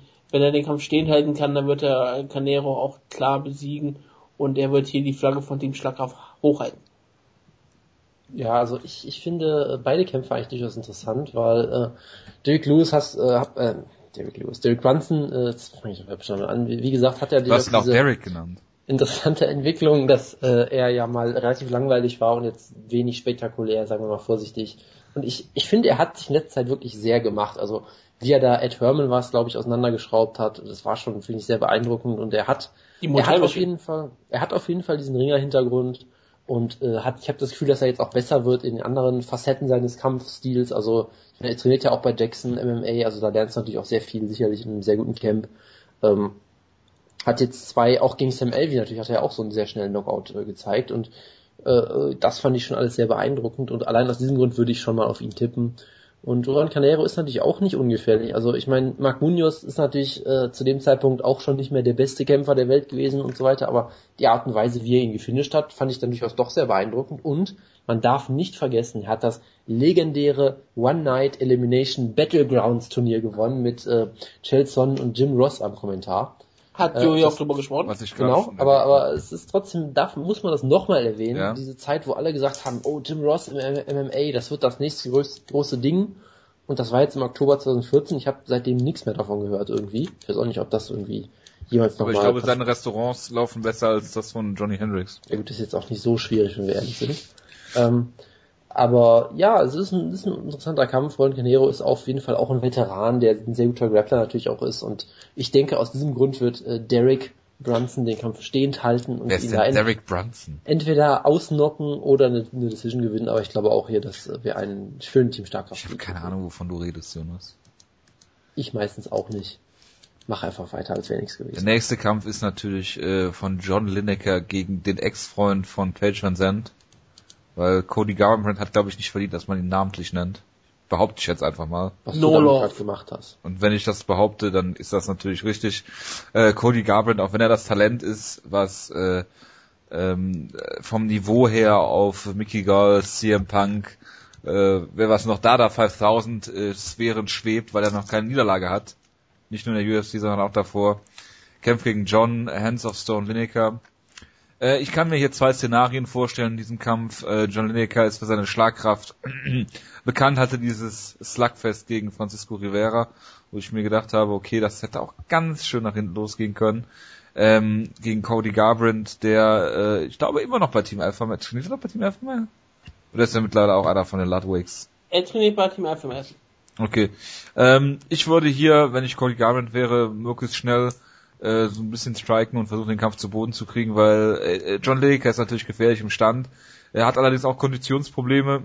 Äh, jetzt im Bantamweight hat er natürlich nicht so viele Probleme, das Gewicht zu machen, auch wenn ich mich nicht wundern werde, wenn er das Bantamweight-Limit verfehlt. Und, äh, ja, von daher würde ich sagen, ich tippe hier, es ist ein Außenseiter-Tipp, ich tippe hier, dass Cody Garbrandt den Kampf hässlich machen kann, den Kampf schnell zu Boden nimmt ähm, und John Lineker gar nicht in seinen Kampf äh, kommen lässt. Der wird dafür von allen gehasst werden. Er wird keine Liebe kriegen, Cody Garbrandt, und ähm, wird hier die, die Decision gewinnen, weil John Lineker nach ähm, ein bis, anderthalb bis zwei Runden am Boden, am, am Rücken ähm, frustriert sein wird, wilde Schwinger vielleicht in der letzten Runde zeigen wird und da auch nochmal einfach zu Boden genommen wird von Cody Garbrandt und so hier eine Decision verliert und alle werden, wie gesagt, Cody Garbrandt dafür hassen. Also, äh, ganz kurz, ja. weil ich nur ganz eine Sache Okay. ansprechen, kannst du gerne ruhig weitermachen. Cody Garbrandt hat auch für dieses ähm, speziellen Kampf sich auch mit Greg Jackson zusammen trainiert, also den Cam Jackson Ja. zusammen trainiert, speziell mit ähm, Brandon Gibson, den Dragon Watcher. das Ja, ist sicherlich was- schon mal eine, ein sehr Was auf jeden Fall für Gameplan sprechen könnte, den er dann so ausführt. Bitte. Ja, wobei das ja vor allem Striking Coach ist, aber gut. Ähm, Ja, Greg Jackson ist aber halt ein Kämpfer. Ja, klar. Wie auch immer. Ähm, ich finde diesen Kampf hervorragend, muss ich sagen. Cody Garbrandt ist so jemand, der ist ein sehr interessanter Kämpfer, äh, hat diesen Ringer-Hintergrund, aber liebt es vor eigentlich am meisten doch zu striken und da ist er auch ziemlich gut im Stand, äh, wenn er sicherlich auch nicht so gut ist wie John Lineker, würde ich mal behaupten, aber er muss sich da auf jeden Fall nicht verstecken. Äh, und John Lineker ist natürlich jemand, der auf dem Papier sollte das eigentlich überhaupt nicht funktionieren, was John Lineker macht weil er ist halt, er zeigt diese unfassbar wilden Schwinger. Er war auch im Flyweight eigentlich nie so der größte Kämpfer. Also der schwerste war er oft, aber oft nicht so der größte. Das ist richtig. Und, er hat ja äh, auch Hände aus Stein. Genau, da das- mal Gewicht zu cutten ist natürlich Ich noch mein, ich schwerer. mein, das, das Ding ist, das kann bei ihm durchaus sogar sein, weil er hat wirklich diese unfassbar äh, schweren Fäuste, wie man ja auch so schön sagt. Äh, weil wo er hinschlägt, da wächst wirklich kein Gras mehr. Und das ist halt wirklich beeindruckend, wie er damit auch Kämpfe einfach allein deswegen verändern kann. Und ich meine, er ist ja auch sonst überall ziemlich gut sogar mittlerweile. Ich meine, er hat Ian McCall damals solide auseinandergenommen, er hat äh, so gute Takedown-Defense, er hat ähm, äh, ja, Francisco Vera sogar getappt in seinem letzten Kampf. Das ist durchaus vielseitiger, als man es vielleicht denken würde. Aber trotzdem unterm Strich, er ist natürlich vor allem dieser Brawler. Er will nach vorne gehen, er will wilde Schwinger zeigen zum Kopf, wilde Bodyshots und damit will er dich natürlich brutal ausnocken und er geht ein unfassbar hohes Tempo dabei. Und irgendwie denke ich immer, dass es eigentlich nicht funktionieren sollte, weil eigentlich denke ich immer, okay, es müsste eigentlich sich jemand finden, der technisch ihn outboxt mit einem Jab und weiß ich nicht, ihn zu Boden nimmt und sowas, aber irgendwie kommt er meistens halt damit durch, weil er halt dann doch, äh, also glaube ich, also ich glaube, er ist ein deutlich besserer Kämpfer von seinen, von seinen Fähigkeiten her, als man es vielleicht auch denken würde, weil er hat halt eben doch mehr zu bieten als wilde Schwinger, was man immer wieder sieht. Ähm, von daher, ich bin, ich bin äh, immer sehr angetan von seinem Kampfstil. Natürlich, er ist ein fantastisch unterhaltsamer Kämpfer. Und ich glaube hier, es ist ein harter Test auf jeden Fall, weil Cody, Garbrandt ist auch ein richtig guter Kämpfer, muss man mal sagen. Und äh, wie schon gesagt, er hat einen Ringer-Hintergrund, also er könnte versuchen, ihn zu Boden zu nehmen. Er ist auf jeden Fall auch kein schlechter Striker, das heißt, er könnte durchaus zu einem gewissen Grad mit ihm mithalten. Äh, aber unterm Strich sehe ich immer noch dann, glaube ich, John Lineker vorne. Ich glaube, John Lineker wird ihm so hart auf die Brust schlagen, dass Cody Garbrandts Tattoos alle abfallen und dann wird er vor Schreck äh, zu Boden fallen und besiegt werden. Wenn er das macht, ist John Lineker mein neuer Lieblingskämpfer, weil das wäre bei Cody Garbrandt auch relativ wichtig. Ähm, das wichtigste Grund bei Cody Garbrandt hat man natürlich vergessen, er war mit Page Van lange Zeit zusammen gewesen. Das ist eine der Auch das wichtigsten. habe ich erwähnt. Also ehrlich, das habe ich wirklich nicht mitbekommen, obwohl ich dir zugehört habe. Ich habe am Anfang gesagt, der Ex ich werde nicht Cody Garbrandt nennen, sondern nur den Ex-Freund von Page Van Zandt. ah, welches ist mir da nicht aufgefallen. Und Das daraufhin tut- hast du ihn sofort Sofort Cody genannt. Garbrandt genannt, natürlich. Ja, sehr gut. Das ist unglaublich, das ist schrecklich, tut mir leid. Auf jeden Fall, ähm, das ist Ich habe das Gefühl, der- dass mir heute niemand zuhört. Aber gut, ist ja kein Problem. Das, das merkst du halt bitte sonst nicht so häufig, weil wir das ein bisschen Weil ich sonst nicht so viel erzähle, ne? Nee, meistens verdecken wir das ein bisschen besser. Heute sind wir irgendwie Ja. nicht so gut drauf. Ja. Auf jeden Fall Cody Garbrandt, ja auch, wie gesagt, unbesiegt, aufstrebendes Talent. Ja, aber jetzt gegen John Lineker, das ist schon ziemlich hart. Das ist für beide ein großer Test. Lineker ist ja der Liebling der ähm, A-Sphäre, auf dem wir uns rumtreiben. Und wir alle wollen natürlich Kämpfe sehen mit John Lineker gegen jeden Kämpfer im Bantamweight, den gerade, der gerade irgendwie gehypt wird. Denn John Lineker ist ein unglaublicher Test für jeden. Er schlägt hart zu und das ist sehr unterhaltsam. Und das ist eigentlich alles, was man zu John Lineker sagen sollte. Denn mehr macht John Lineker nicht für uns, denn er soll eigentlich nur Leute ausdocken. Deswegen hat er seinen Bantamweight ähm, Debüt hier auch mit einem Choke gefeiert. Ja. Und was? Nee, bitte, sorry, ich dachte, du bist fertig. Ja, das mehr werde ich auch nicht groß zu sagen. Ich hoffe einfach, dass John Lineker hier sein Part der Zerstörung weiter fortsetzen wird, damit er endlich gegen Thomas Amanda antreten kann. Das ist richtig. Ja, auf jeden Fall. Oder gegen äh, Brian Caraway. Wobei Ja, oder der- gegen Brian Carey, kann er den, gerne vermöbeln. den würde er mit an Sicherheit, der würde mit Sicherheit äh, 300 zu Boden nehmen. Ähm, ja, John Lineker ist halt das, was Sam Stout halt immer sein wollte. Er hat wirklich Hands of Stone. Gut. Machen wir mal weiter mit äh, Dennis Bermudez, einem Kämpfer, den ich sehr gehypt habe und immer noch hypen werde, gegen ähm, Crusher Kawajiri. Und da muss man halt sagen, ähm, das, was Crusher Kawajiri halt immer macht, wie zum Beispiel im Dennis Siever Kampf, ist halt Kä- Leute zu Boden nehmen und dann mit seinem Ground, die dann mit seinem Ground Pound zerstören. Aber das wird ihm gegen Dennis Bermudez natürlich nicht gelingen, weil Bermudez selbst guter Ringer ist, hat jetzt den Kampf nicht zu Boden nehmen können gegen Jeremy Stevens und sah dann da relativ schlecht aus. Man muss dazu sagen, dass Jeremy Stevens das Gewicht um mit Toleranz dreieinhalb Pfund verfehlt hat, äh, was natürlich völlig egal ist, weil Jeremy Stevens will fight Das tonight. hatte, das hatte keinerlei Einfluss auf den Kampf. Überhaupt nicht, auf gar, auf gar keinen Fall. Wir, Äh, wissen ja, wir wissen ja damals auch, äh, Daniel Weichel wurde auch nur ausgenockt wegen den 0,2 Pfund extra, die äh, Patricio Pitbull im ersten Anlauf drauf hatte. Ne? Also 0,1 die- Pfund, glaube ich sogar. Dieses, dieses Flying Knee, das hatte halt nochmal ganze dreieinhalb Pfund extra Wucht dahinter, die Jeremy, äh, die Dennis Bermudez sonst auch äh, überlebt hätte, aber so halt nicht. Das ist Physik. Das ist Physik, ja. Nur dass Sonst reden wir, wir, wir, Patricio, reden, äh, Patricio Pitbull das Gewicht gemacht hat. ja, wir, wir reden sonst gerne inkorrekt über die Physik von Kämpfern, aber diesmal Ja. reden wir wirklich ernsthaft über die Physik. Äh, Masse mal Geschwindigkeit oder irgend sowas. Ich war in Physik nie besonders gut. Es ist über zwei Jahre her, Aber, Jonas. 4. Januar 2014. Was war da? Äh, da hat Dennis Bermudez einen Kampf gewonnen und wollte dann, du wolltest dann einen Title Shot, dass er den kriegt oder irgendwie sowas? Nein. Es war die Ja. erste Fight Pass Show. in Singapur. Ah. Und da stand Crusher Kawajiri in seinem UFC-Debüt Ah. auf der Karte. Oh Gegen nein. einen gewissen Sean Soriano. Ich gehe jetzt. Und der ist damals sehr gehypt worden von seinem Trainer Henry Hooft. Und der Jonas, der hat damals gedacht, dass Crusher Kawajiri den Kampf gewinnt. Und hat natürlich auch, was wir niemals unterstützen würden, hier Geld gesetzt und die Quote hat sich geändert. Und Jonas hatte Schweißperlen auf seiner Stirn, während er bei uns im, im Chat geschrieben hat, dass er sehr viel Angst um äh, Crusher Kawajiri hat. Mittlerweile ist Sean Soriano mit 0 und 3, glaube ich, aus der UFC geflogen. Yep, Ja, drei. ja, ja. Und äh, ja, äh, um das mal hier kurz zu machen, Dennis Bermudez wird den Kampf gewinnen. Er ist zwar ein bisschen wild manchmal im Stand-up, hat natürlich auch Power. Ähm, ist im Moment so auf einem Gatekeeper-Status. Aktuell, auch wenn er gute Siege hat, Max Holloway zum Beispiel besiegt, was Jonas immer noch nicht so sieht, Jim Hattis äh, besiegt, äh, Clay Guida äh, submitted, was wirklich ähm, eine Aussage ist. Es ist nie in einem langweiligen Kampf einfach äh, eigentlich ähm, gegen, gegen Ricardo Lamas natürlich klar verloren leider, weil er halt äh, manchmal sehr wild im Stand ist. Ähm, und ich denke, dass Dennis Bermudez hier den Kampf stehend halten wird und äh, Crusher Kawajiri ist natürlich auch schon ähm, eine andere Generation Kämpfer vielleicht. Im Stand nicht mehr der schnellste und äh, wenn will den Kampf zu Boden kriegen, Bermudez wird sein defensives Ring hier ähm, dazu einsetzen, den Kampf stehen zu halten oder ihn halt selbst aktiv zu Boden zu nehmen und wird hier auf jeden Fall eine Decision gewinnen oder vielleicht Crusher Kawajiri, bei dem halt auch immer die Gefahr besteht, im nächsten Kampf halt einfach alt zu sein, ähm, hier auszunocken. Ja, ich, ich stimme da auch Jojo jetzt mal komplett zu, weil ich sage, wenn Bermudes ist hier der bessere Ringer von beiden. Ich glaube, er könnte den Kampf zu Boden nehmen, er könnte wahrscheinlich die meisten Takedowns stoppen. Gerade je länger der Kampf dauert, je älter Kawajiri pro Runde wird, deswegen, desto besser wird Bermudes auch kämpfen können.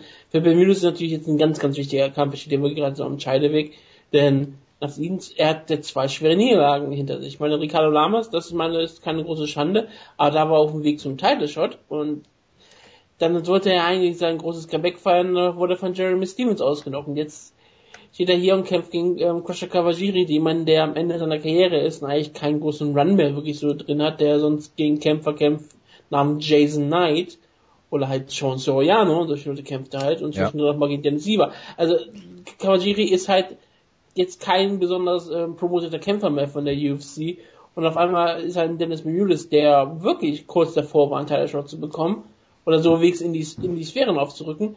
Jetzt ist er so im. Und wenn er diesen Kampf hat er drei Niederlagen in Folge und eine Niederlage gegen Kawajiri, dann bist du auf einmal sehr, sehr gefährlich, nicht direkt gecuttet zu werden, gerade hier in der Featherweight Division nicht. Aber du bist auf jeden Fall dann nicht mehr nah an der Spitze. Ich meine, wenn er jetzt hier gewinnt, dann ist er, ist er immer noch, äh, ist er immer noch in Reichweite. Verliert den Kampf, da muss er sich lange wieder hocharbeiten. Deswegen ist der Druck ganz klar auf Bermudes. Und das ist nicht immer so einfach, aber ich glaube auch, dass Bermudes hier den Kampf gewinnen wird. Und ich glaube, es, ich glaube, es wird eine Decision. Kawajiri ist jemand, der ähm, im Nehmen ist und er wird den Kampf hier auch ähm, mit japanischem Kampfgeist zu Ende führen, aber Bermudes wird den Kampf hier gewinnen. Es ist jetzt relativ langweilig, weil ich euch in allen Punkten zustimmen muss eigentlich. Also bei, Kawajiri merkt man halt schon, dass er alt geworden ist auf jeden Fall. Er wurde von Clay wieder fast ausgenockt und hatte auch sonst öfter mal Probleme mit der Kondition in seinen letzten Kämpfen. Und er ist eine japanische Legende, da bleibe ich weiterhin bei, auch wenn ich dafür immer ausgelacht werde. Aber äh, trotzdem, er ist halt 37, 38, glaube ich, sowas in der Art. Und Bermudes ist halt der frischere Kämpfer. Er ist äh, im Ring, sollen sich zumindest ebenbürtig sein. Wobei halt Bermudes jemand ist, der seine, seine Takedowns sind nie so gut, wie man das vermuten würde bei seinen Credentials, aber sie sind immer noch natürlich relativ gut. Und ich glaube nicht, dass Kawajiri ihn hier äh, nach Belieben zu Boden nehmen kann. Und ich glaube, im Stand äh, haben beide defensiv ziemlich große Probleme, wenn wir ehrlich sind, weil Kawajiri ist halt, hat halt schon viel eingesteckt über die Jahre, ist nicht mehr der Jüngste, ist nicht mehr der Schnellste im Stand, kann da auf jeden Fall äh, in arge Probleme kommen. Und Bermudes ist so jemand, ähm, ich weiß auch nicht, bei dem kommt glaube ich vieles zusammen. Er ist, hat nicht das beste Kinn, weil er hat ja auch immer diese Phase, wo er in fast jedem Kampf gerockt wird und dann sich dann meistens doch noch erholt, wo man halt auch nie weiß, das liegt ist bei das Eddie Alvarez auch so. Ja, aber also das ist halt so eine Frage. Liegt das jetzt vor allem daran, dass er defensiv offen wie ein Scheunentor ist oder dass er kein gutes Kinn hat, sodass die wenigen, dass quasi die Treffer, die ihn treffen, ihn dann sofort rocken, wohingegen bei anderen Leuten würden die, würden die halt einfach wegstecken. Ich weiß es nicht. Also es ist, glaube ich, so, so eine, so eine bisschen so eine Mischung aus beidem. Also er ist äh, sicherlich äh, offensiv äh, ziemlich gut auch, kann offensiv auch sehr gut boxen eigentlich durchaus, aber er steht halt oft teilweise sehr offen da. Und wenn er getroffen wird, dann meistens hart und dann meistens auch so, dass er ins Wanken gerät. Also von daher äh, sehe ich da auch so meinen Hot Take, dass ich sage, Dennis Bermudez wird nie ein Top 5 Kämpfer werden, weil er da einfach defensiv zu schlecht für ist. Und deshalb sehe ich ihn, glaube ich, nicht annähernd so positiv wie Jojo, aber ich glaube, in dem Kampf ist es stilistisch für ihn doch ein sehr gutes Matchup, weil Kawajiri ist jetzt nicht jemand, der im Stand, glaube ich, groß gefährlich werden wird und Takedowns wird er, glaube ich, auch nicht durchgehend holen. Und deshalb wird Bermudes, denke ich, den Kampf gewinnen, da er doch der jüngere Kämpfer ist, der mittlerweile auf jeden Fall bessere Athlet, etwas variabler im Stand, dann wird er, denke ich, eine, entweder eine Decision gewinnen oder ihn vielleicht äh, spät finishen. Jonas, äh, ich habe doch gesagt, dass er nur Gatekeeper ist.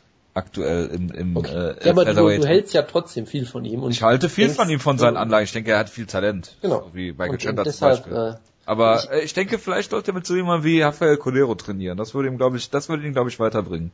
das äh, mag durchaus sein. Ja. Ähm, Jonas, ich bin ein bisschen enttäuscht. Du hättest natürlich noch erwähnen müssen, abgesehen von Sean Soriano, was ich ja schon für dich getan habe, dass Crusher Kawajiri der einzige männliche aktive UFC-Kämpfer ist, mit dem du jemals im Aufzug gefahren bist. Ist das so? Das, Ja. Äh, Wir sind mit der äh, kompletten Ecke im Aufzug gefahren.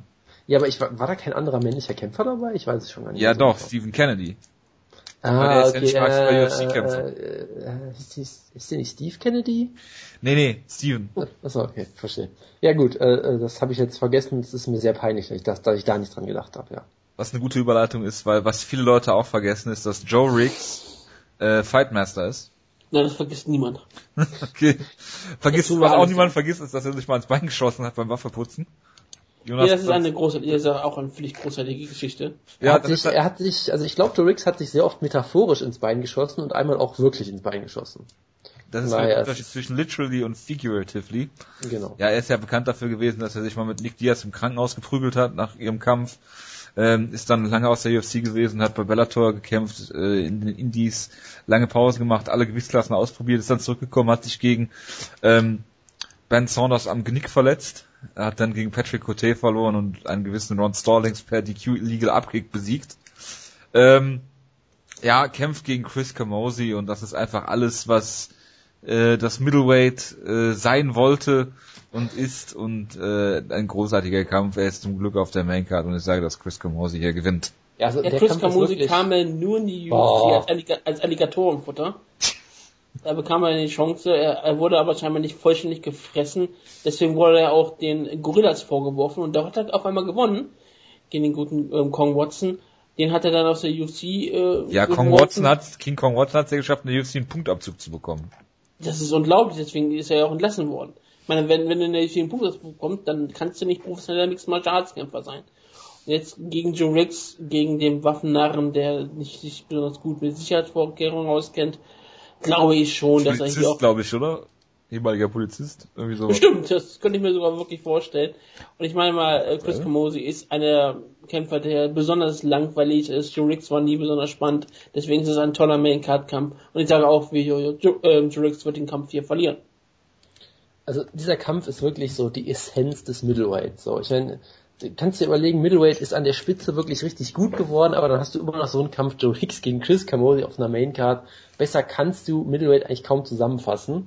Außer jetzt, wenn du jetzt nochmal Ed Herman gegen, weiß ich nicht, irgendwie einen Raphael Natal box oder irgendwas. Ne? Also, das sind halt so, so typische Nope Kämpfe. geht wieder hoch. So, so, oder, ja, oder von mir aus auch noch, ähm, äh, Kevin Casey gegen, gegen Kyle Noak. Ja, von mir aus. Das sind halt so Kämpfe, die kriegst du nur im Middleweight. Das sind alles Leute, die irgendwie teilweise Dutzend Kämpfe in der UFC Donkey haben. Yang, Kurt Genau. McKee geht wieder hoch. Leute, die irgendwie Dutzende Kämpfe in der UFC haben, weil die sich halt im Middleweight einfach ewig in der Promotion halten können. Nick in Ray. der, in der Division wie Lightweight, äh, Lightweight oder Welterweight würden die halt sofort rausfliegen, mehr oder weniger. Und es ist ein absolut absurder Kampf. Ich werde ihn mir nicht angucken. Er wird, glaube ich, relativ furchtbar. Und ich tippe darauf, dass Chris Camozzi eine Cardio-Kickboxing-Decision gewinnt. Sieger kämpft gegen Brad Tavares. Da will ich schwer hoffen. Die ehemalige Nummer 8 im Middleweight. James Krause, der mal brutal dreimal hintereinander von äh, äh, Jonas Lieblingskämpfer, dem guten, äh, äh, wie hieß er noch? Hier Dingens. King Kevin King, Casey. ja genau. Äh, Kevin King, Casey. King, King Bobby Green. Ich, King Kevin Casey. King Oh Gott, Spencer ich muss, Fisher. wirklich, ich muss wirklich ins Bett. Ja. Äh, äh, in die Eier getreten wurde, äh, kämpft hier auch noch auf der Maincard gegen irgendwen, den ich nicht kenne. Kann das sein? Shane Äh, Campbell, sagt mir jetzt gar nicht. Shane Campbell ist Kanadier, kann ich dir sagen. Ja. Das, Das ist gut, dass du das hilft dir sagst. bei. Sein Nickname ist Shaolin, also benannt nach einem Ruhrbruder. Hat äh, im Jahr 2014 gegen Enrico Kehl einen Kickboxkampf in Aserbaidschan verloren. Mehr müssen wir eigentlich zu diesem Kampf dann auch nicht sagen. Er hat, ähm, ähm, Kemper hat mal gegen McDessie verloren, wurde ich noch unser Geld betrogen, deswegen sage ich, sie, James Krause, hier den Kampf beginnen wird. Ja, dann, worüber müssen wir noch reden auf der, äh, auf den Prelims? Außer jetzt, geh, äh, außer jetzt über die Facebook, äh, Fight Pass Prelims. Ich, ich will eigentlich nichts zu Kampf Marion Renault gegen Ashley Evans Smith sagen. Ist nicht besonders interessant. Außer den Namen Marion Renault natürlich. Marion Renault muss man immer wieder erwähnen. Aber ich muss einfach erwähnen, es ist schon wieder ein Frauenkampf zu haben bei der UFC. Die haben auch immer wieder ein paar Kämpfe gebuckt. Das ist auch sehr schön zu sehen. Renault war ja auch, die war ja, wie, wie angesprochen hat, Jamie Warner, das, das Frauen-MMAs.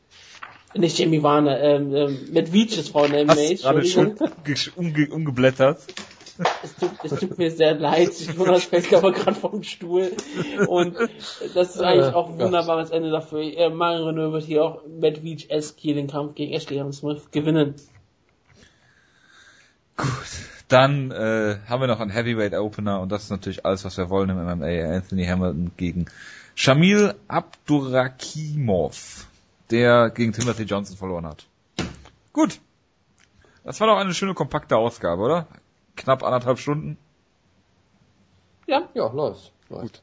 Wenn es jetzt natürlich vielleicht noch in die Länge ziehen, eventuell. Nein, wenn Nein, auf gar keinen Fall. Das ist tragisch. Doch scheiße, das machen wir noch nie. Das will doch keiner hören. Tragisch. Wir könnten unseren Vorlauf nochmal ans Ende der Sendung packen. Bitte nicht. Wir können über die Cyborg Awards reden, die Moonshot Awards reden. Nein. Die sind noch nicht, ich glaube noch nicht völlig beendet, oder? Oder sind die um 20 Uhr zu Ende oder sowas in der Art?